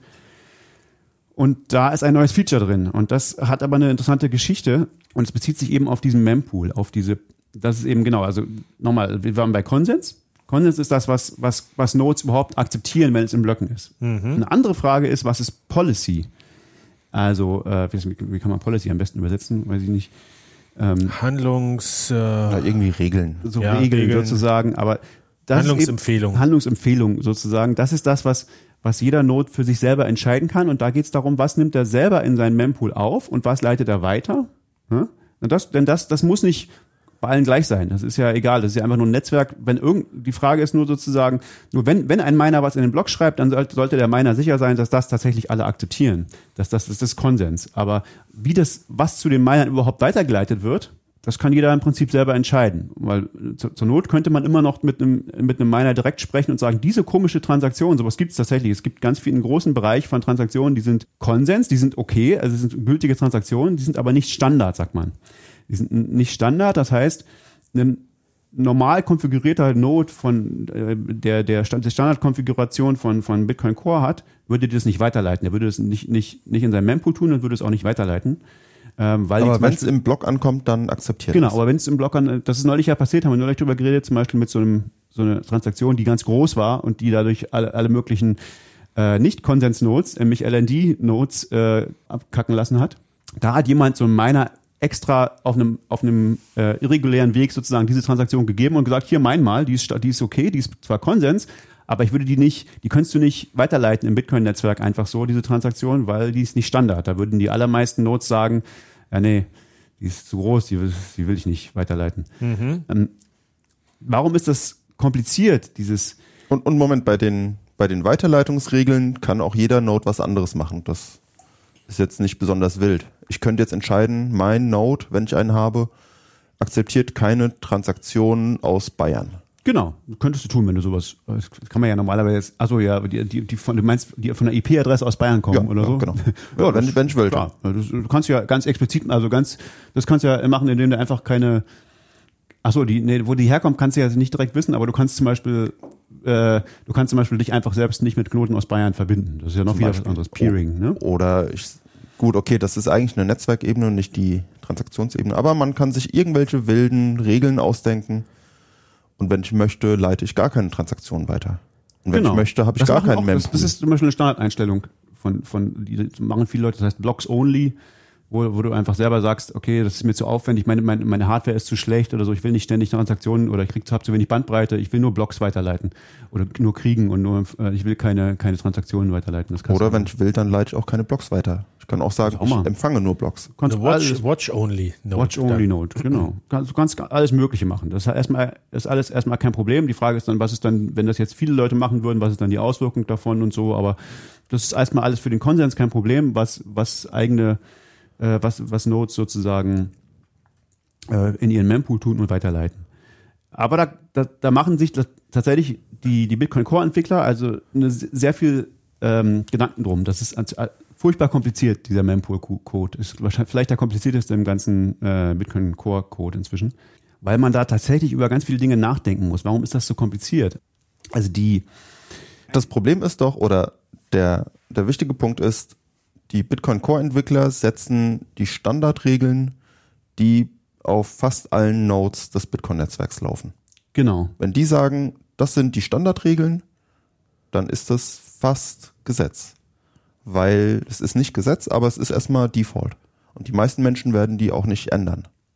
genau, richtig. Wenn die jetzt sagen, Bitcoin Core Entwickler sagen, Verbindungen nach Bayern werden nicht mehr erlaubt, dann haben Bitcoin-Nutzer in Bayern ein echtes Problem. Ah, weil 90 Prozent der Nodes wahrscheinlich keine Verbindung zu denen aufbauen. Dann wird es schwierig, genau, also dann extra, müssen die extra Brücken bauen sozusagen in Bayern, wo die das dann, wo die dann Knoten finden, die das dann umgehen und so. Es geht schon, würde alles gehen, aber es wäre wär sozusagen, das wäre wär eine Hürde, ne? Irgendwie. Also das ist, Spiel ist schon wichtig und warum ist es, genau, es ist, also es geht darum sozusagen, welche Transaktionen will ich weiterleiten können Und das muss sozusagen alle möglichen Use Cases, alle möglichen Fälle, wo Leute Bitcoin-Transaktionen benutzen wollen, die müssen verlässlich weitergeleitet werden. Also zum Beispiel Lightning. Ist, bei Lightning ist das zum Beispiel ganz besonders wichtig. Mit Lightning ist das Ganze viel problematischer geworden oder viel, viel wichtiger, sagen wir mal so, weil vorher war es ja so, also es ist immer noch so bei Bitcoin, wenn du eine normale Bitcoin-Transaktion machst und die ist jetzt, die, die, du pushst die und die wird einfach aus irgendeinem Grund, wird die nicht weitergeleitet, sondern niemand nimmt die auf in ihrem Mempool. Ja, dann denkst du, ach, ja, ist ja doof, hat jetzt nicht geklappt. Okay, dann muss ich mal gucken, wie ich das selber, muss ich vielleicht bessere Verbindungen suchen oder ich muss mich direkt mit dem Miner verbinden. Irgendwie muss ich das, das Ding weiter pushen. Aber das ist halt ärgerlich, aber ist jetzt erstmal nicht schlimm, ist ja nichts passiert. Aber verliere ich erstmal kein Geld. Ist einfach, diese Transaktion ist nicht durchgegangen. Aber bei Lightning ist das Problem, dass die, die Sicherheit von Lightning basiert darauf, dass ich äh, in einer bestimmten Zeit eine Transaktion in einen Block kriegen kann. Also wenn, wenn jemand versucht, mich zu bescheißen im Lightning-Netzwerk und mein, einen falschen State sozusagen pusht, der von früher ist, dann kann, kann ich das nur korrigieren, indem ich jetzt einen neueren State in einer bestimmten Zeit, sagen wir mal zum Beispiel typischerweise ein, zwei Wochen, in einen Block reinkriege. Und das heißt, wenn ich das nicht schaffe, weil, weil die Transaktion, die nicht weitergeleitet wird zum Beispiel, insbesondere wenn derjenige, der mich da bescheißen will, einen Weg hat zu verhindern, dass meine Transaktion weitergeleitet wird. Sowas gibt es, das nennt man Pinning-Angriffe, also der, der, es gibt verschiedene äh, Wege, das, das, das zu verhindern. Dann kann ich damit tatsächlich Geld verlieren. Und das heißt, da wird es halt wirklich kritisch. Der Lightning hat dieses, dieses Mempool-Game sehr viel, der hat sozusagen die, die Stakes erhöht. Mhm. Ja. ähm, die, die Einsätze. Die Einsätze, genau. Weil es weil jetzt bei Lightning heißt Verfügbarkeit, also dass, dass, dass etwas verfügbar ist, diese Ressource des Weiterleitens kann bedeuten, dass du Geld verlierst oder nicht. Also muss der Mempool möglichst stabil und voraus oder planbar funktionieren. Also dass, dass er wirklich genau. Ja, stabil einfach ist und verlässlich. Richtig. Und, und eben, er muss eben auch tatsächlich gegen Angriffe funktionieren. Es muss, er muss, er muss so konzipiert sein, dass jemand, es gibt Leute, die haben ein Interesse daran, dass andere Leute irgendwas nicht weiterleiten können. Und wenn es jetzt Regeln gibt, die das, die man sozusagen spielen kann, die zum Beispiel, also kommen wir mal, werden wir mal ein bisschen konkreter. Also wenn das, das Standardding ist ja, ich pushe eine Transaktion und die hat, einen, hat eine Gebühr. Ne? Und bei Lightning ist ein Problem, was im Moment noch so ist, ist, dass viele von diesen Transaktionen, dass diese Transaktionen, die, die sind ja eigentlich nicht dazu gedacht, dass man die normalerweise, die sofort ins Netzwerk kommen, sondern die werden irgendwann vielleicht mal ins Netzwerk getan. Wir vereinbaren jetzt nur eine und tauschen die aus in Lightning und die werden, kommen irgendwann mal ins Netzwerk. Aber wir müssen also diese, diese Closing Transaction, wenn man einen Kanal wieder zumacht. Letztlich. Die, das ist keine, das ist eine, ähm, keine, wie heißen die nicht Closing, sondern die, die den aktuellen State, wie heißen die? Commitment? Commitment-Transaktionen, genau. Ah. Commitment-Transaktionen sind das. Die, Eine Lightning-Transaktion. Wir reden nicht von Bitcoin-Transaktionen. Das sind Bitcoin-Transaktionen, die man als Light, in Lightning untereinander austauscht. Ach so, und die man hinterlegt ja nur. Man, genau. Wenn man den Kanal schließt, dann nimmt man den aktuellen Stand und schreibt den tatsächlich in die. Insbesondere, genau. Also wenn ich wirklich, wenn, wenn, wenn wir den zusammenschließen würden, den Kanal, dann würden wir tatsächlich eine Closing-Transaktion vereinbaren. Die, ja. die können wir jetzt, das ist, das ist der gute Fall. Ja? Aber was ist, wenn du plötzlich nicht mehr da bist Aha, oder wenn ja. du mich bescheißen willst oder wenn irgendwas ist, dann kann ich immer die Commitment-Transaktion, die letzte, die ich habe, ins Netz sch schreiben. Das Problem ist, dass ich ja nicht weiß, wann das passieren wird. Die ist vorkonfiguriert. Und die ist, die ist vorher signiert. Die müssen wir beide vorher signiert haben und da steht drin, wie viele Gebühren die enthält. Wir können aber nicht wissen, wie der Gebühren, wie, wie der, wie der Viehmarkt, also der, der Gebührenmarkt zu dem Zeitpunkt ist, ähm, okay. wo, wo die publiziert wird. Ja, ja. ja. Und es, da gab es schon durchaus Schwankungen. Da kann es durchaus sehr große Schwankungen geben. Und jetzt könnte jemand auf die Idee kommen, oh, jetzt ist gerade Transaktionen sind teuer und ich weiß genau, dass die Transaktionen, die wir signiert haben, garantiert nicht in der nächsten, in der nächsten Woche bestätigt wird, wenn ich die jetzt pushe. Also die vom ähm, irgendeine die eine neue, aber ich habe irgendeine ältere, bei der das die vielleicht noch zu höheren Gebühren genommen würde, dann kann ich die pushen und kann irgendwie bescheißen, ja. Also sowas, da auf solche Ideen könnte jemand kommen. Und dann würde er dafür sorgen, dass der andere das nicht bestätigt kriegt. Und da gibt's noch viel mehr, mehr Tricks.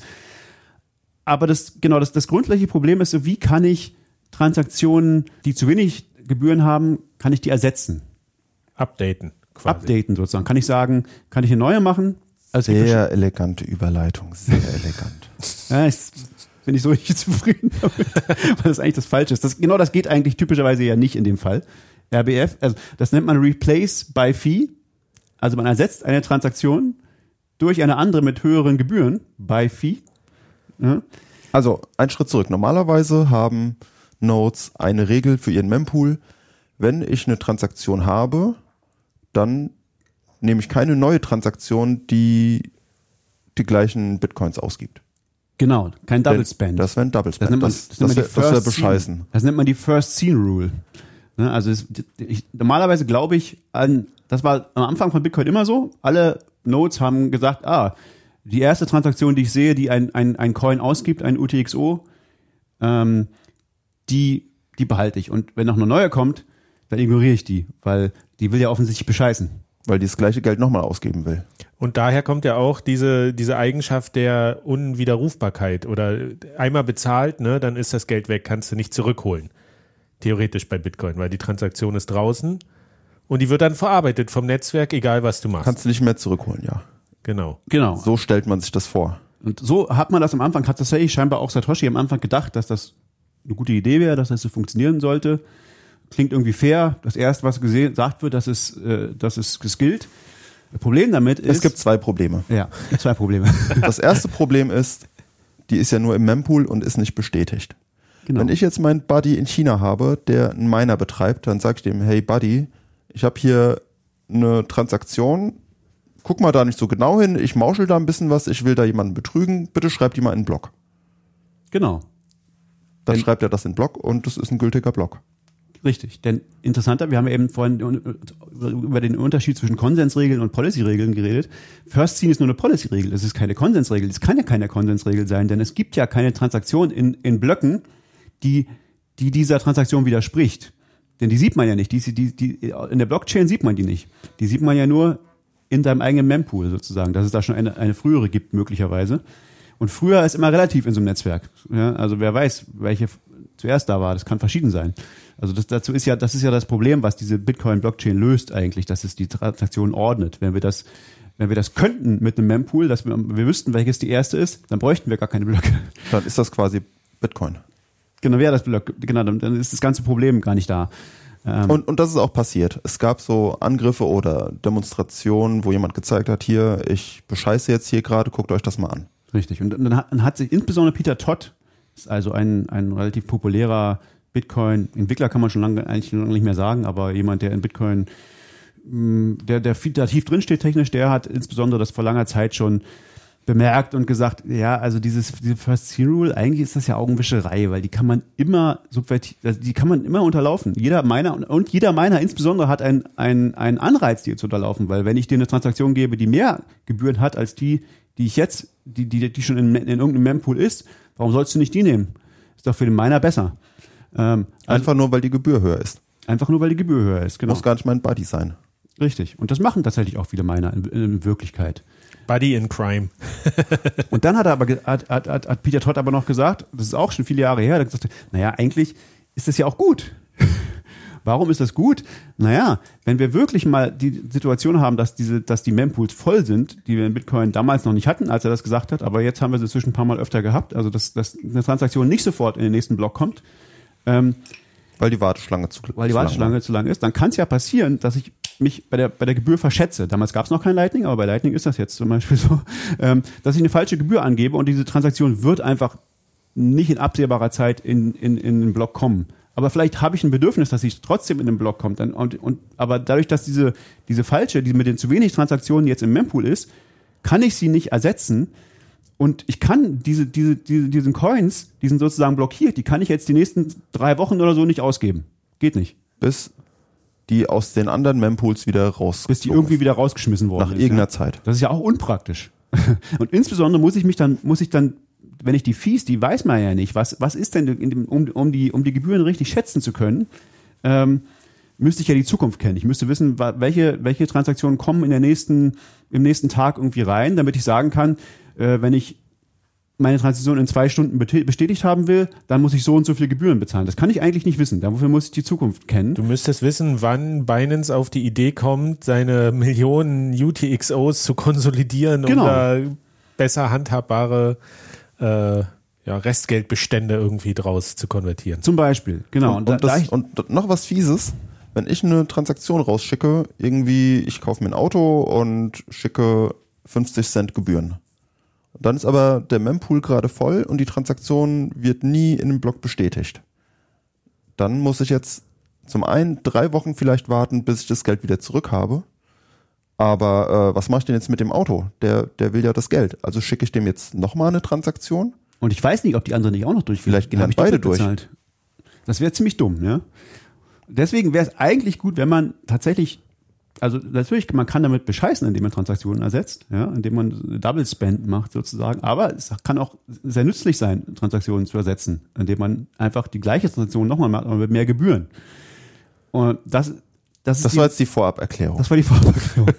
genau, also man nennt das Replace by Fee, Transaktionen zu ersetzen durch eine, Höhe, durch eine andere Transaktion mit einem höheren, einer höheren Gebühr. Das ist irgendwie klar, dass man immer nur die mit einer höheren Gebühr wird, nehmen würde, weil äh, warum sollte ein Miner das sonst machen? Ja, die Miner müssen ja auch irgendeinen Anreiz haben, die setzen, ersetzen zu wollen. Also das ist irgendwie klar, dass man, dass man die immer mit einer höheren, mit einem höheren Gebühr pro Kilobyte sozusagen äh, macht. Aber eigentlich ist es damit doch dieses Argument, Bitcoin-Transaktionen sind unumkehrbar, kann man damit doch nicht verwenden. Unbestätigte Transaktionen sind umkehrbar. Genau. Und das, das ist eben diese, diese, das ist eben sowas, was viele, äh, früher viele Leute geglaubt haben. Äh, Bitcoin-Transaktionen, wenn man die einfach mal, die sind immer unumkehrbar, aber das, das war noch nie so. Ja, in Wirklichkeit eben zeigt dieses Argument von Peter Todd, ja, das ging schon immer. Also man, natürlich sind Transaktionen erst, also prinzipiell unumkehrbar sind Bitcoin-Transaktionen nie, ja, weil theoretisch könntest du ja auch Blöcke rückgängig machen, aber das ist in, in der Praxis so teuer. Also früher hat man gesagt, man wartet, sollte sechs, sechs Bestätigungen warten, sechs Blöcke, das tief eine Transaktion ist sozusagen. Das ist vielleicht auch heute immer noch ganz gut, wenn es um Milliarden geht. Aber, ähm, aber in der Praxis ist es, ist es so selten, dass auch nur ein Block rückgängig gemacht wird, dass man sagt, okay, mit extrem hoher Wahrscheinlichkeit ist nach, nach einer, nach einer Bestätigung ist, wird, ist es wirklich unumkehrbar, ja. Also wenn du, kommt ein bisschen auf den Wert an, wenn du wirklich, wenn es um Millionen geht, würde ich schon ein paar Transaktionen warten, weil es passiert schon mal, ja. Und es kann sich dann halt auch lohnen für den Miner, auch einen Block rückgängig zu machen, wenn es um Millionen geht. Aber, aber, aber in der Praxis sagt man heute, okay, eine Transaktion, eine Bestätigung ist okay. Aber Zero-Conf, also Transaktionen, die überhaupt nicht bestätigt sind, waren noch nie sicher. Das ist, war noch nie so. Ähm, und das ist eben das Argument das von, von, von Peter Todd, dass der gesagt hat, naja, also im Prinzip ist dieses First, diese First Seen Rule bescheuert. Man sollte eigentlich sowieso immer jede Transaktion weiterleiten, ähm, die eine andere Transaktion ersetzt mit höheren Gebühren. Das nennt man Full RBF, also vollständiges Replace by Fee. Äh, Nochmal einen Schritt zurück. Es gab erstmal das normale RBF, Replace by Fee. Das ist das. Also, ne, das- also das ist der, der erste Vorschlag war Full RBF. Ne? Das ist das. Na, aber RBF gibt's ja schon seit mehreren Jahren. Ja, ja, ich rede jetzt von vor mehreren Jahren. Ich rede jetzt von sozusagen. Ach, es gab schon Full RBF, war am Anfang die Es gab Idee, das, die wurde- dann aber nicht. Genau, das, das, das war die erste Idee, wurde. die wurde aber nie umgesetzt, weil andere Leute sagen, naja, das ist aber total gefährlich. Ja, dann machen wir ja, weil viele Leute benutzen tatsächlich, viele Händler benutzen tatsächlich ähm, Zero-Conf-Transaktionen. Also die, wenn du in einem Café bezahlst, wie du am Anfang schon gesagt hast, dann werden viel, wird, wird der Kellner sagen, naja, okay, du hast bezahlt. Ich sehe die Du hast das Transaktion. Geld abgeschickt. Das Geld ist abgeschickt, ja. Und ich, du wirst mich jetzt nicht bescheißen. Es wird schon okay sein. Obwohl ich, obwohl er weiß, dass es eigentlich theoretisch nicht sicher ist. Aber es passiert einfach in der Praxis sehr selten, dass Double, dass Double spendet wird. Also im Room 77 in Berlin, erstes Lokal der Welt physisch, wo man mit Bitcoin bezahlen konnte, wurde ZeroConf akzeptiert. Das heißt, wenn das Geld abgeschickt wurde, war die Rechnung beglichen. Und es wurde dort gewartet, ob endlich mal irgendjemand da einen Angriff fährt und äh, mit einem Double Spend den Burger nicht bezahlt. Ist Ah ja. aber in der gesamten Zeit nie passiert.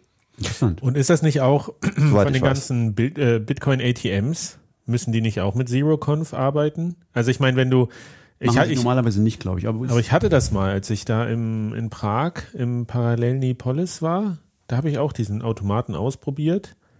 Und dann ist es ja auch doof, wenn das Geld nicht bei dir ankommt oder wenn du die ja, bei den meisten ist es so, du kriegst irgendwie so, so, so, so einen Zettel, da steht ein QR-Code drauf und dann sagte, äh, sagt es dir irgendwie, oder du kriegst, äh, dann du, die schicken dir auf dein Handy dann eine Bestätigung und sagst dir, okay, jetzt kannst du das Geld wirklich abholen, wenn es, wenn, wenn es einmal bestätigt. Aber es gibt auch diese Leute, manche Leute sagen, nehmen vielleicht auch. Aber also für die Praktikabilität ist es ja vollkommen idiotisch, zu einem Geldautomaten zu gehen und dann musst du warten, bis irgendwie irgendwo eine Transaktion gemeint wurde tatsächlich, was ja manchmal auch tatsächlich eine Stunde dauern Ja, kann ja. und nicht nur zehn Minuten. Genau. Und dann hast du da deine Bitcoins reingeschickt, kriegst aber dein Geld nicht raus. Richtig. Jetzt Man muss dann auch noch dort bleiben, weil du wartest, bis das Papier rauskommt.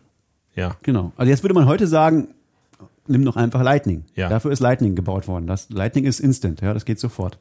Ähm, aber das Problem ist, es gibt immer noch eine ganze Menge Merchants, die akzeptieren On-Chain-Transaktionen und akzeptieren die auch ähm, ZeroConf.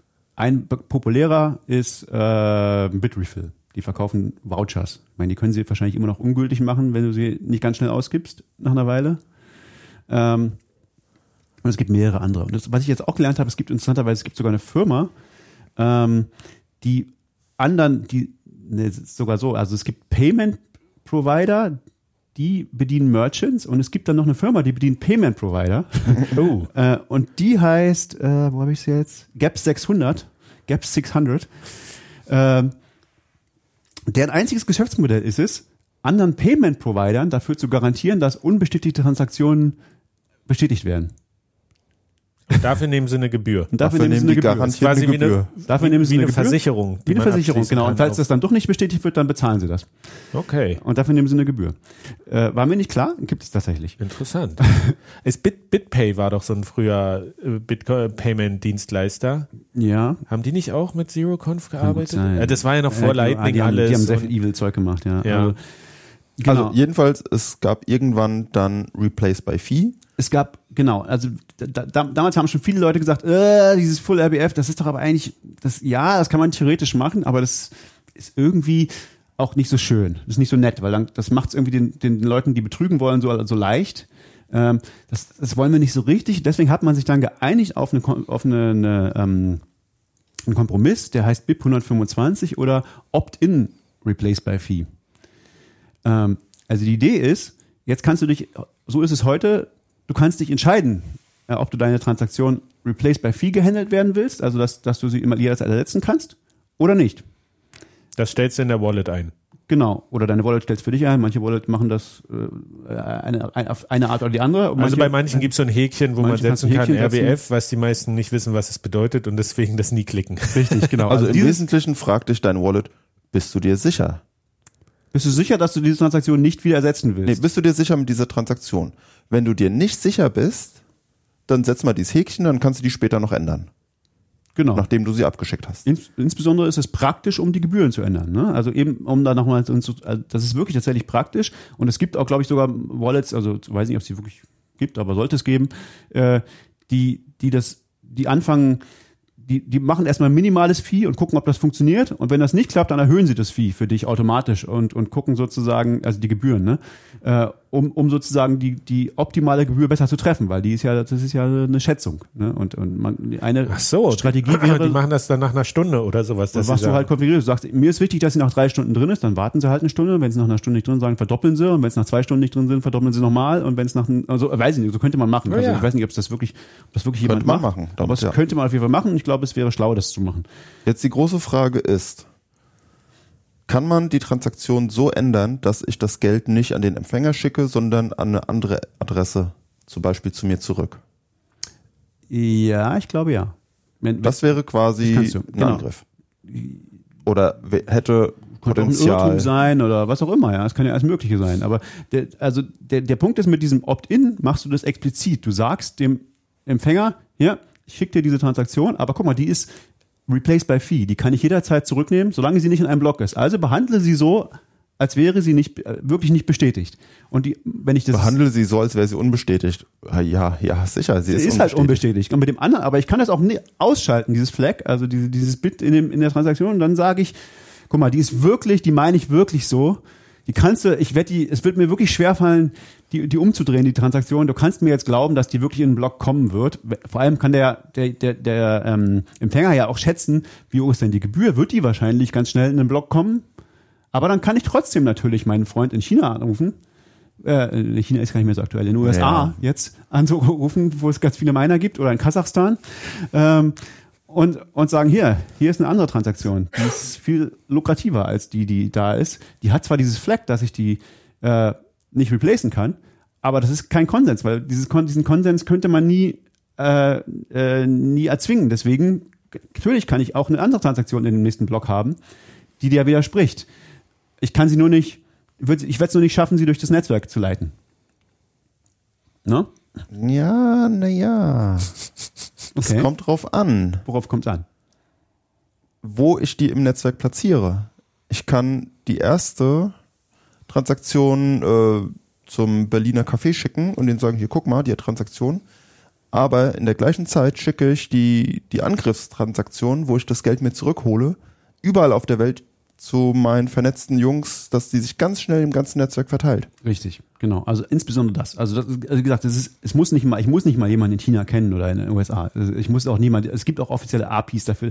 Das ist eben das andere. Dieses, das ist eigentlich auch Augenwischerei, dieses Opt-in RBF. Weil Auch wenn ich nicht Opt-in mache, gibt es für mich eine Menge Möglichkeiten, das anzugreifen und es trotzdem zu replacen. Das heißt, es hilft auch nichts, wenn, wenn die Empfängerpartei sieht, okay, das ist eine Transaktion, da ist diese Flag gesetzt oder nicht. Ne? Und wenn die nicht gesetzt ist, dann kann ich ZeroConf akzeptieren, weil da ist nicht zu erwarten, dass da Replace by Fee nach den Regeln kommt. Aber es gibt eben noch andere Möglichkeiten, trotzdem diese Transaktion zu ersetzen. Das heißt, es ist auch keine höhere Sicherheit zu wissen als Empfänger, ob diese Flag gesetzt ist für Replace by Fee oder nicht. Das ist halt die Frage. In Wirklichkeit, also gegen, gegen sozusagen in dem, in dem adversarialen Denken ist es keine höhere Sicherheit. Es gibt ja wirklich keine höhere Sicherheit, weil es gibt einfach diese Möglichkeit, jede Transaktion zu ersetzen. Es gibt einfach eine Menge Angriffe, eine Menge Möglichkeiten, das zu machen, egal ob das Flag gesetzt ist oder nicht. Es gibt nur höhere Wahrscheinlichkeiten und höhere Aufwand und niedrigere Und Aufwand. ökonomische Gründe und Wahrscheinlichkeiten, dass man sagt, es lohnt sich Und finanziell genauso nicht. tatsächlich machen die das heutzutage. Also eben solche Firmen wie diese da oder wie diese wie dieses äh, 600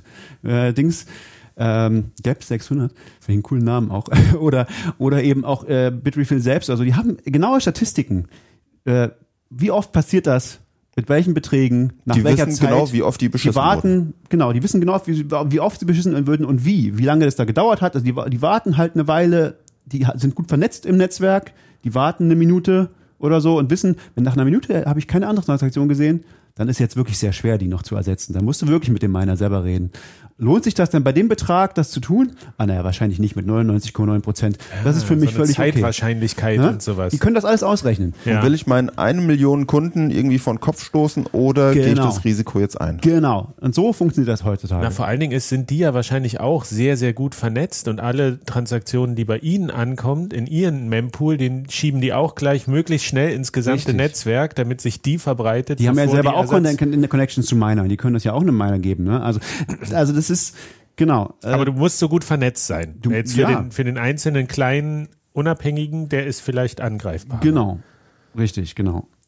Und das Problem, also das, das war schon immer so eine komische Halblösung. Und, und wie gesagt, diese ganze Mempool-Policy ist unglaublich kompliziert, dieses ganze Ding, weil, weil da gibt es unglaublich viele Regeln und Ausnahmen von Regeln und so und so weiter, dass du nicht irgendwie dafür sorgen kannst, dass eine Transaktion ähm, gepinnt wird, dass die nicht mehr ersetzt werden kann und so oder dass die nicht, dass der eine nicht reinkommen kann und so. Ist, und vor allem musst du das alles so machen, dass dass das nicht leicht ist, damit einen Denial of Service zu machen. Eine Denial of Service heißt ja, dass ich irgendwie verhindere, dass was funktioniert. Ja? Und das wäre sehr leicht, wenn ich zum Beispiel, ähm, wenn ich zum Beispiel so ein Replace by Fee erlaube, aber das muss immer den, das muss nur, nur gleich teuer sein wie vorher. Dann kann ich einfach eine Million Transaktionen reintun, die alle gleich teuer sind. Und ich muss, ersetze die immer wieder. Und das kostet mich jedes Mal, kostet es jeden Node Ressourcen, diese, äh, diese Transaktion zu prüfen. Oder wenn es nur ein, ein Satoshi teurer ist. Ähm, dann kann ich sehr viele Transaktionen pushen, äh, mit sehr wenig Gebühren sozusagen. Und da, all das willst du verhindern. Du, weil, weil jede, jede Transaktion, die, die eine, eine Node weiterleiten will, kostet den Transaktion, der kostet den Node ähm, Ressourcen, weil er die prüfen muss. Ja, vor allen Dingen zahlst du speichern als, muss. als Angreifer ja nur die letzte Transaktion, die eine, die gemeint wird. Da muss die eine restlichen bezahlen, kommen ja zurück. Richtig, genau. Und und, äh, ja, genau. Also vielleicht wird die auch gar nicht gemeint. Vielleicht hast du sie auch so konstruiert, dass sie eh gar nicht gemeint wird. Und jetzt ist schon, alle Mempools sind schon voll. Und jetzt ballerst du da irgendwie einen Angriff rein mit Transaktionen, von denen du nie vorhast, dass sie gemeint werden sollen. Die sind nur so konstruiert, dass sie unglaublich groß sind und so und unglaublich lang, sodass jeder die erstmal prüfen muss und es dauert immer eine Sekunde, die zu prüfen. Äh, Du machst aber davon ein paar tausend.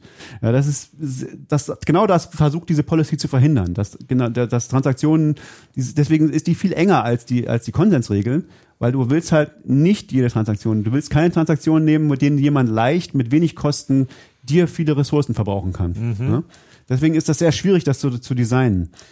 Und Und muss sich womöglich auch relativ schnell wieder ändern. Wenn jemand irgendwie einen Angriff erfindet, dann muss man die Konsensregeln vielleicht schnell updaten. nee, die Aber Konsensregel, die Policy-Regel. Die Policy-Regeln, richtig. Aber die Konsensregeln für die Blockchain an sich, die sind quasi unverändert. Die sind quasi in Stein, die kann man sehr schwer zu ändern, genau.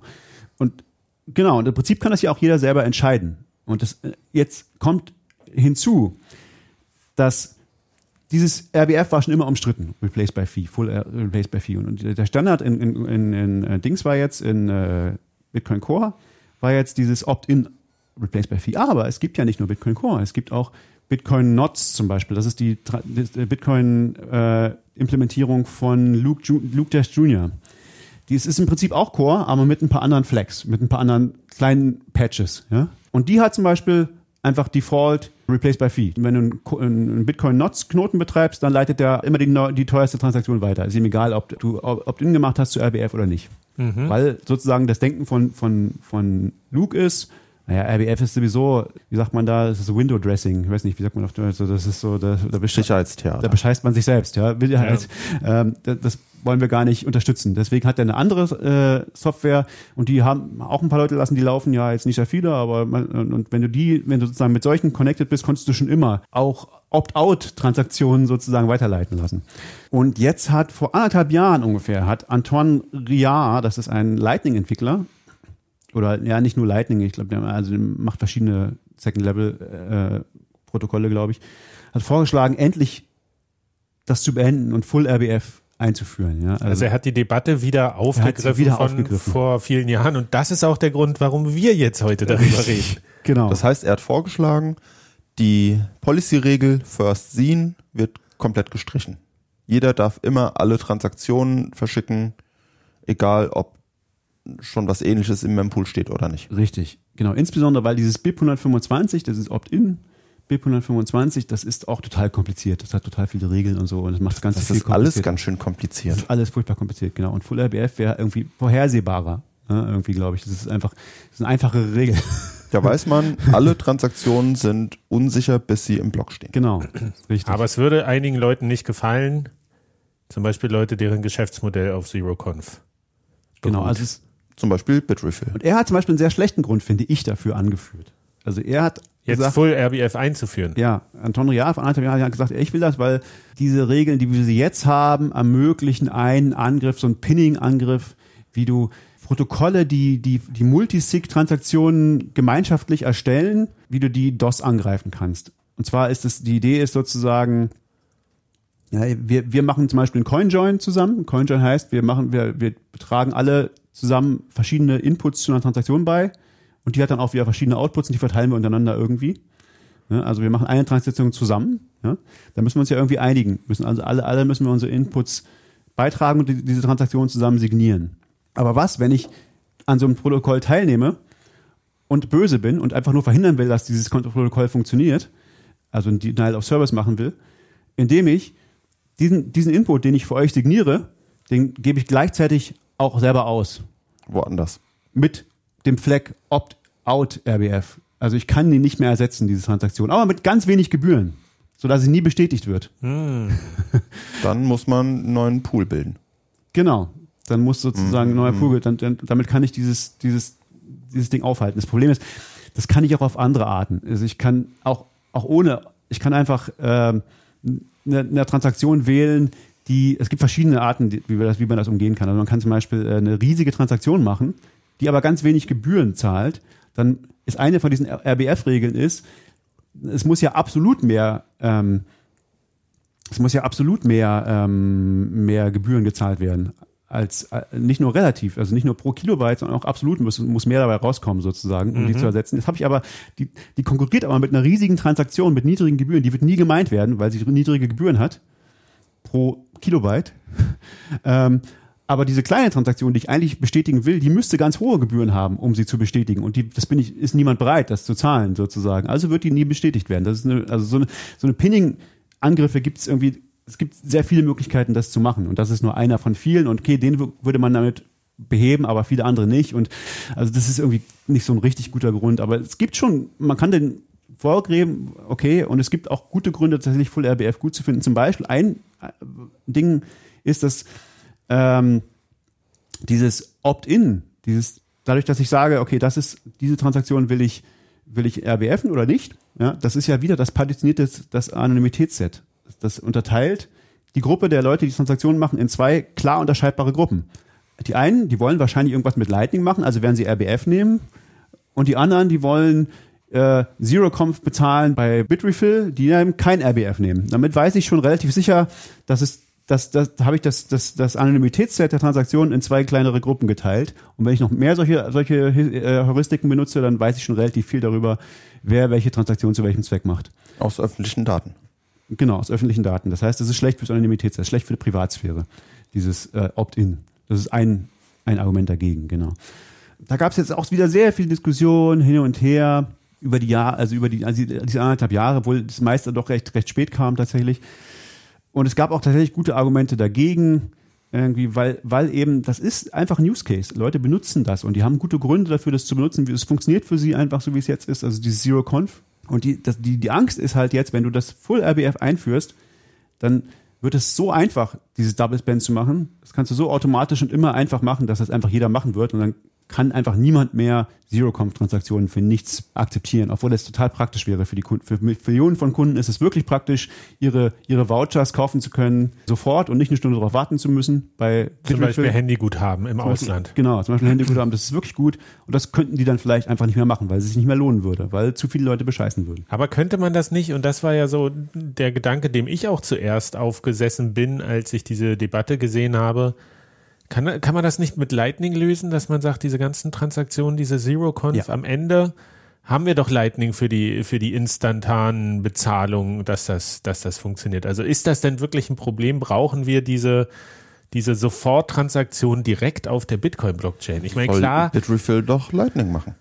Bitrefill macht auch. auch Lightning. Das ist eben das Problem. Genau. Also das, damit, dieses Argument kommt tatsächlich auch von vielen Entwicklern und so, aber es ist so ein bisschen, hm, ich glaube, es ist kein sehr gutes, das ist schon richtig, immerhin, immerhin. Also das Argument ist jetzt besser, als, als Peter Tottes das erste Mal vorgeschlagen hat, 2014 oder so, keine Ahnung, ja. Wir haben jetzt Lightning. Das heißt, wir haben eine Technologie, mit der du sofort Bestätigung haben kannst und die sollte man auch benutzen. Das ist, und die benutzt Bitrefill auch. Ähm, und viele andere auch. Aber erstens ist es so, dass tatsächlich Bitrefill noch deutlich mehr scheinbar verkauft mit On-Chain-Transaktionen als mit Lightning, weil die Leute das einfach mehr nutzen, weil Lightning einfach noch zu kompliziert ist oder was auch immer oder zu, neu.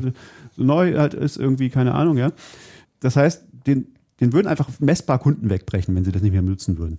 Und zweitens ist es so, dass jetzt kommt ein neuer Player, der, der das Ganze überhaupt erst richtig kontrovers gemacht hat, in, auf, auf Ding gebracht hat, auf Bitcoin Twitter, und zwar John Carvalho, der ist, glaube ich, auch bei Bitrefill irgendwie äh, Teilhaber oder so, aber der hat auch eine eigene Firma. Und was die machen, ist, was die wollen, die wollen Bitcoin, äh, die wollen Lightning Channels verkaufen. Das heißt, die wollen Leute onboarden. Ne? Also insbesondere, ja gut, onboarden ist irgendwie auch schwierig, da ist es vielleicht gar kein Problem, aber, also, aber die wollen, die wollen Lightning Channels verkaufen. Das, und wenn ich einen Lightning Channel verkaufe, kann ich das irgendwie nur schwierig mit einer Lightning Zahlung machen, sondern muss erstmal mhm. eine, eine Bitcoin Zahlung akzeptieren und dann einen Lightning Channel aufmachen, was ja auch eine Transaktion ist. Und da muss man jetzt auch wieder unterscheiden. Das ist sehr, sehr, weil es gibt zwei Dinge. Es gibt Zero-Conf Lightning Channels. Das heißt, derjenige, der dir den Lightning Channel öffnet, von dem du den kaufst, der macht einen Lightning Channel zu dir auf. Das ist ja nichts anderes als eine Transaktion, eine Multisig-Transaktion. Mhm. Und der sagt, oh ja, die ist jetzt noch nicht bestätigt, die kannst du aber schon benutzen. Ich, ja, ich tue so, als wäre die schon bestätigt. Mhm. Das ist eine sehr clevere Technik, weil ähm, das ist halt anreizkompatibel, weil für denjenigen, weil du vertraust dem ja sowieso der dir diesen Channel gibt und nur du könntest ja bescheißen. Also weil du, wenn du nicht, also du kannst nicht bescheißen in dem Sinn. Was willst du bescheißen? Also diese Transaktion, das, der gibt dir ja Geld. Diese Trans wenn, wenn, wenn dir jemand einen Lightning Channel verkauft, gibt dir derjenige ja Geld. Und wenn, wenn derjenige dir jetzt aber erlaubt, dieses Geld schon auszugeben, mhm. kannst du ihn nicht bescheißen, weil du, nur, nur er könnte diese Transaktion double spenden, aber das, das äh, das, das ist egal. Also dann hast du, da kann er, kann er dich nur weniger bescheißen, wenn du jetzt schon einen Teil von dem Geld ausgegeben hast. Also mhm. das ist eine, okay. da, dabei kann eigentlich niemand was verlieren bei einem Zero Conf äh, Lightning Channel. Das ist okay. Das ist, da, da ist die Anreize in der richtigen Richtung. Aber, also da, da, das wird auch oft als so ein Scheinargument, das spricht nicht wirklich dagegen. Aber jetzt, wenn ich diesen Lightning Channel, den mir jemand für mich aufmacht, selber mit Bitcoin bezahle, also ich mache sozusagen, ich mache eine, eine Zero-Conf-Transaktion, um den Lightning Channel zu bezahlen und dann macht derjenige zu mir eine Zero-Conf-Transaktion, um, um den Lightning Channel zu öffnen. Mhm. Dann ist die erste Transaktion davon, da könnte jemand bescheißen. also ich könnte den Lightning, also insbesondere, der macht den, ich, ich bezahle ihn mit Bitcoin, er macht den Lightning Channel zu mir auf, ich gebe das Geld sofort über Lightning aus, weil es Zero-Conf ist. Und dann ändere ich meine Transaktion, mit der ich bezahlt habe.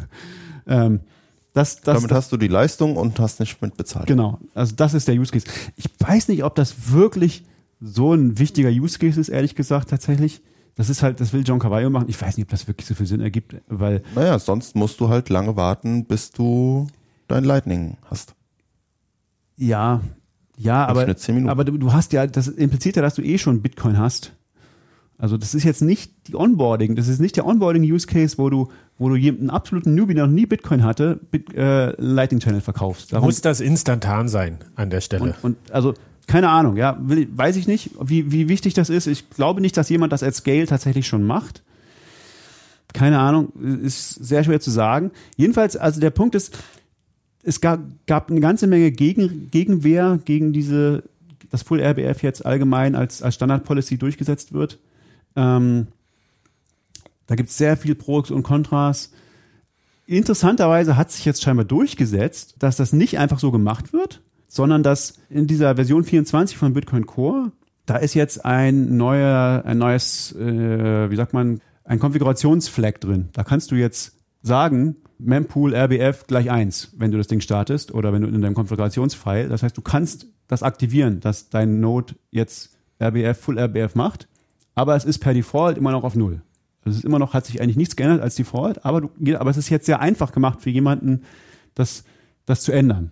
Ich habe das Gefühl, mit der Option gewinnt niemand von beiden Seiten Das ist irgendwie. so ein bisschen der Nachteil. Also das, Hat nicht den Vorteil und es wird ähm, irgendwie das ist ein bisschen, unvorhersehbarer. ja, genau. Also das ist tatsächlich so ein bisschen problematisch. Ich glaube auch, also das ist ein bisschen komisch, also wie auch wie das so gekommen ist. Es ist Fauler halt, Kompromiss. es ist ein, wirklich, glaube ich, so ein bisschen so ein fauler Kompromiss. Also ja, weil, wahrscheinlich ist der erste Schritt auf einem längeren Weg, der irgendwo hinführen soll.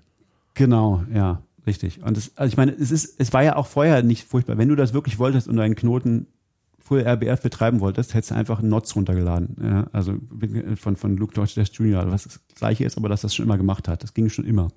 Jetzt ist es noch einfacher, jetzt musst du nur dein, dein, Einzel dein Flag ändern. Das macht es ein bisschen einfacher. Und niemand weiß so genau, wie viel wird das jetzt ändern. also bis jetzt sind, glaube ich, 5% der Knoten im Netz haben, äh, haben diese neue Bitcoin-Version, Bitcoin 24. Bitcoin 24, das klingt toll. Ja, das heißt, früher hieß es immer 0, eigentlich 0 0.24, aber irgendwann, ich weiß, mit 23 oder 22 oder so, irgendwann wurde das umgestellt 0.9 jetzt auf. Weil sie wissen, dass es nie zu eins kommt.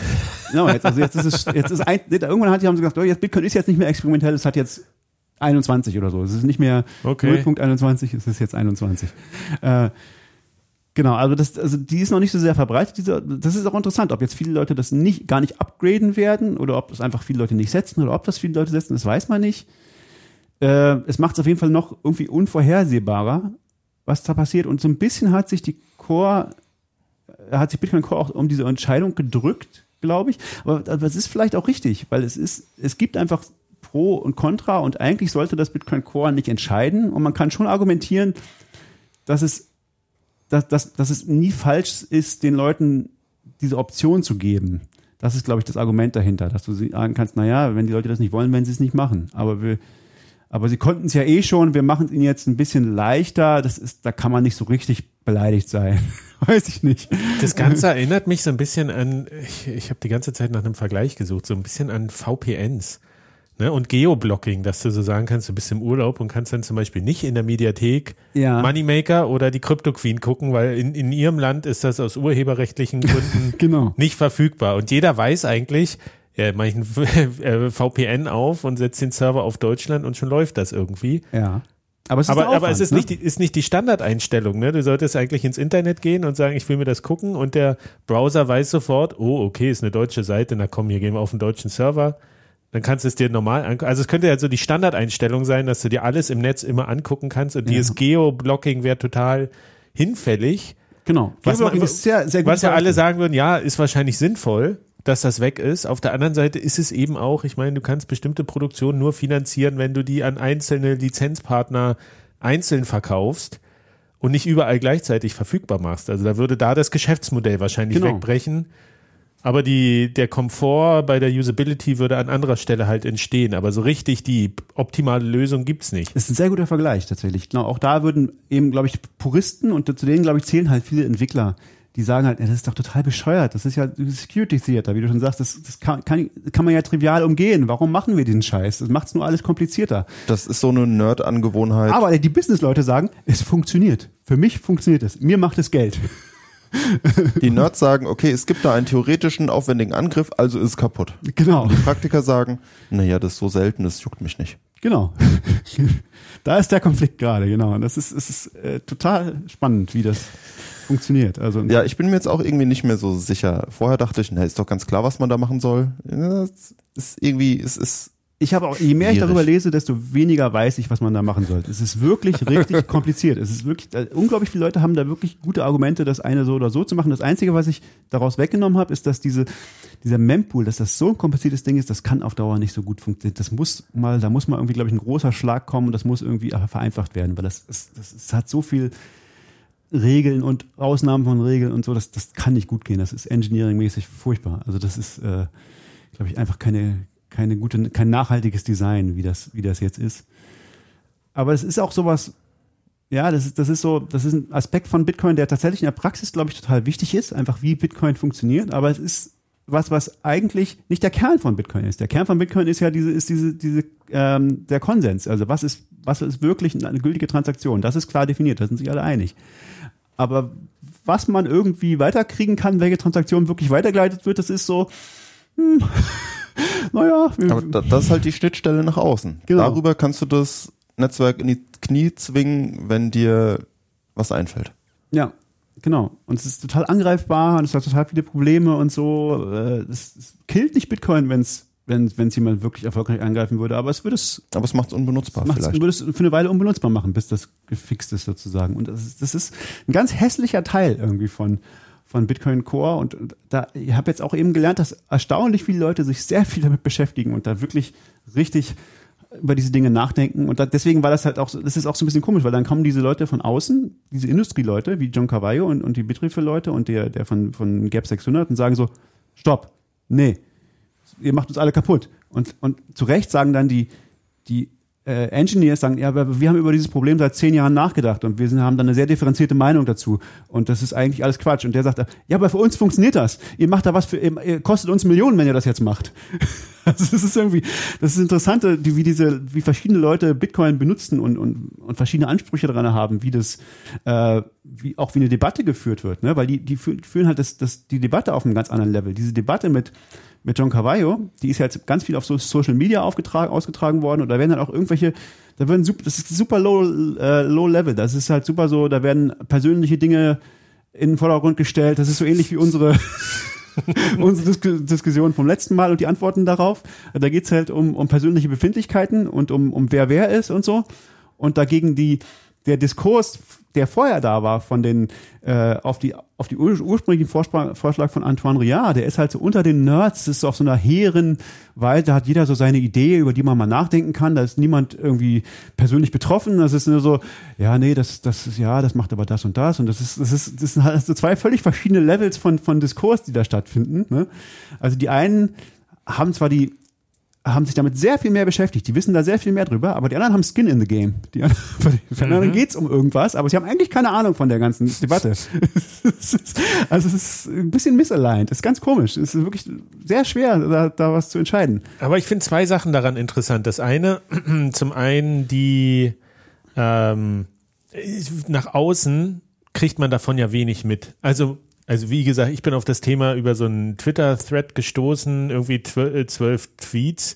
Aber ganz ehrlich, das ist nicht ansatzweise äh, diese, diese Tiefe und auch diese, diese Substanz, wie viele Leute sich mit solchen Problemen auseinandersetzen. Das ist ja sinnbildlich auch für diese Diskussion und diese intellektuelle Disput, der da stattfindet in Bitcoin, wo dann wieder kommt irgendwer und sagt, ja, in Bitcoin ist ja irgendwie seit zehn Jahren gab es ja keinen technischen Fortschritt oder sowas. Aber es zeigt so schön auch, wie, wie, wie kontrovers und wie intensiv die Debatte manchmal auch so bei so Kleinigkeiten ist. Oder dass man merkt, okay, der Mempool ist halt irgendwie doch, das ist, jeder Normale ist schon froh, wenn er sagt, ich weiß, was, was der Mempool ist und was der macht. Aber wenn man dann mal einsteigt und dann so dieses klassische, oh, ich habe überhaupt keine Ahnung eigentlich, wie das funktioniert. Und das, der zweite Punkt ist, glaube ich, damals im Studium hatten wir das irgendwie, die, die Verkrustung der Demokratie oder sowas hieß das in der Politikwissenschaft. Je länger irgendwie etwas neu gegründetes existiert, desto schwieriger wird das zu verändern. Und das sieht man hier halt auch so schön. Ne? Man hat ja, der Mempool ist irgendwie da, du sagst, der ist nicht perfekt irgendwie, der ist ein bisschen schief und krumm, aber in der Zeit, wo man sagt, ja, dieses Provisorium kümmern wir uns später drum, kommen halt Leute, gehen in diese Nischen rein, bauen da ihre Existenz auf und sagen, ja, aber wenn du den Pfeiler jetzt hier wegnimmst, kracht das auf unser Haus, ne? Und macht das total kaputt. Und deswegen können wir das nicht mehr verändern. Und deswegen bleibt es vielleicht schief, und krumm in alle Ewigkeit wohingegen man das hätte vielleicht ändern können, als diese Leute noch nicht in die Ritzen reingegangen sind und gesagt haben, ich sehe hier eine Opportunity für mich, ein Geschäft zu machen. Äh, da hätte man das noch formen können. So, Mhm. und das ist mit der Zeit, die These ist ja, dass es mit der Zeit immer schwerer wird, was zu verändern, also Fundamentales zu verändern. Ne? Nichts hält länger als ein Provisorium. Ja. Und wie willst du das? Also A, wachsen ja die Meinungen, die in Bitcoin reinkommen, aber B, verkrustet das halt auch auf eine gewisse Art und Weise, außer es kommt mal ein großer, großer Befreiungsschlag oder ist es wirklich äh, fundamental was kaputt, dass man gleich was ändern muss, dass man halt so Kollateralschäden in Kauf nehmen muss. Aber so, wenn man sagt, man nur über die reine äh, durch Konversation geführten Disput, Austausch, wird es vielleicht schwieriger, da noch Veränderungen herzuführen in, in Zukunft. Ja, vielleicht. Ja, es ist äh, fundamental ist es halt so ein, also das, in, das haben wir in Bitcoin haben wir eigentlich diese Convention, dass das, was Bitcoin definiert, dieser Konsens, dass das unglaublich schwer zu ändern ist, ne? dass das wirklich verkrustet, das soll auch irgendwie verkrusten in einer gewissen Weise. Also das ist Die Blöcke an sich, die Blockchain. genau, was die Blockchain ist. Aber das ist eben so ein Teil, der ist nicht so klar definiert. Der ist, der ist eben nur so Konvention irgendwie, ne? Und, und da sehen wir halt ganz klar diesen Konflikt zwischen Geschäftsmodellen, die sich jetzt über die Jahre entwickelt haben, die, die, die, die jetzt la- lange funktioniert haben und, und neuen Anwendungen. Es geht ganz klar um Lightning und um irgendwelche CoinJoin-Protokolle, irgendwelche neuen Sachen, die jetzt hip sind, die jetzt modern sind, die, die jetzt, wo Leute, Entwickler Bock drauf haben, ja. Und andere Leute, und das würde aber andere Sachen zerstören, von, die, die es schon gibt. In einer gewissen Weise. Also das würde, da gibt es einen wirklichen Konflikt zwischen quasi zwei. Die einen sagen, na für Lightning wäre das aber mega praktisch, wenn man einfach RBF machen. Die anderen sagen, ja, das, dann funktioniert aber unser Laden nicht mehr.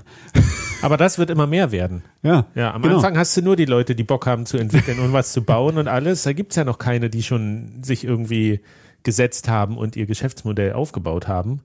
Und das wird, glaube ich, also das, das ist ein Konflikt, ein systematischer Konflikt, der immer da sein wird, wahrscheinlich nur auf anderen Bühnen stattfinden und zu anderen Themen. Ich meine, potenzielle Sicherheitsrisiken, was da alles noch kommt, ne? Da muss nur einer wieder sagen, ich habe hier einen neuen Angriffsvektor gefunden, wir müssen das und das verändern. Schon hast du diese Debatte wieder. Ja.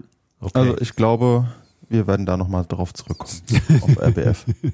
Kann gut sein, ja. Es ist auf jeden Fall spannend, wie das sich jetzt weiterentwickelt. Also es ist echt, das ist wirklich spannend, wie man diesen zeitlichen Verlauf der Debatte anguckt. Wenn man sagt so, okay, das, der hat das vor anderthalb Jahren vorgeschlagen, wieder, das wieder, das wurde ja schon vor, ist ja Jahre her, aber gut, die Gegebenheiten haben sich geändert, der hat das vorgeschlagen und es gab eigentlich nicht viel wie ein Gegenwind. Es hat eigentlich gar nicht so viele Leute interessiert.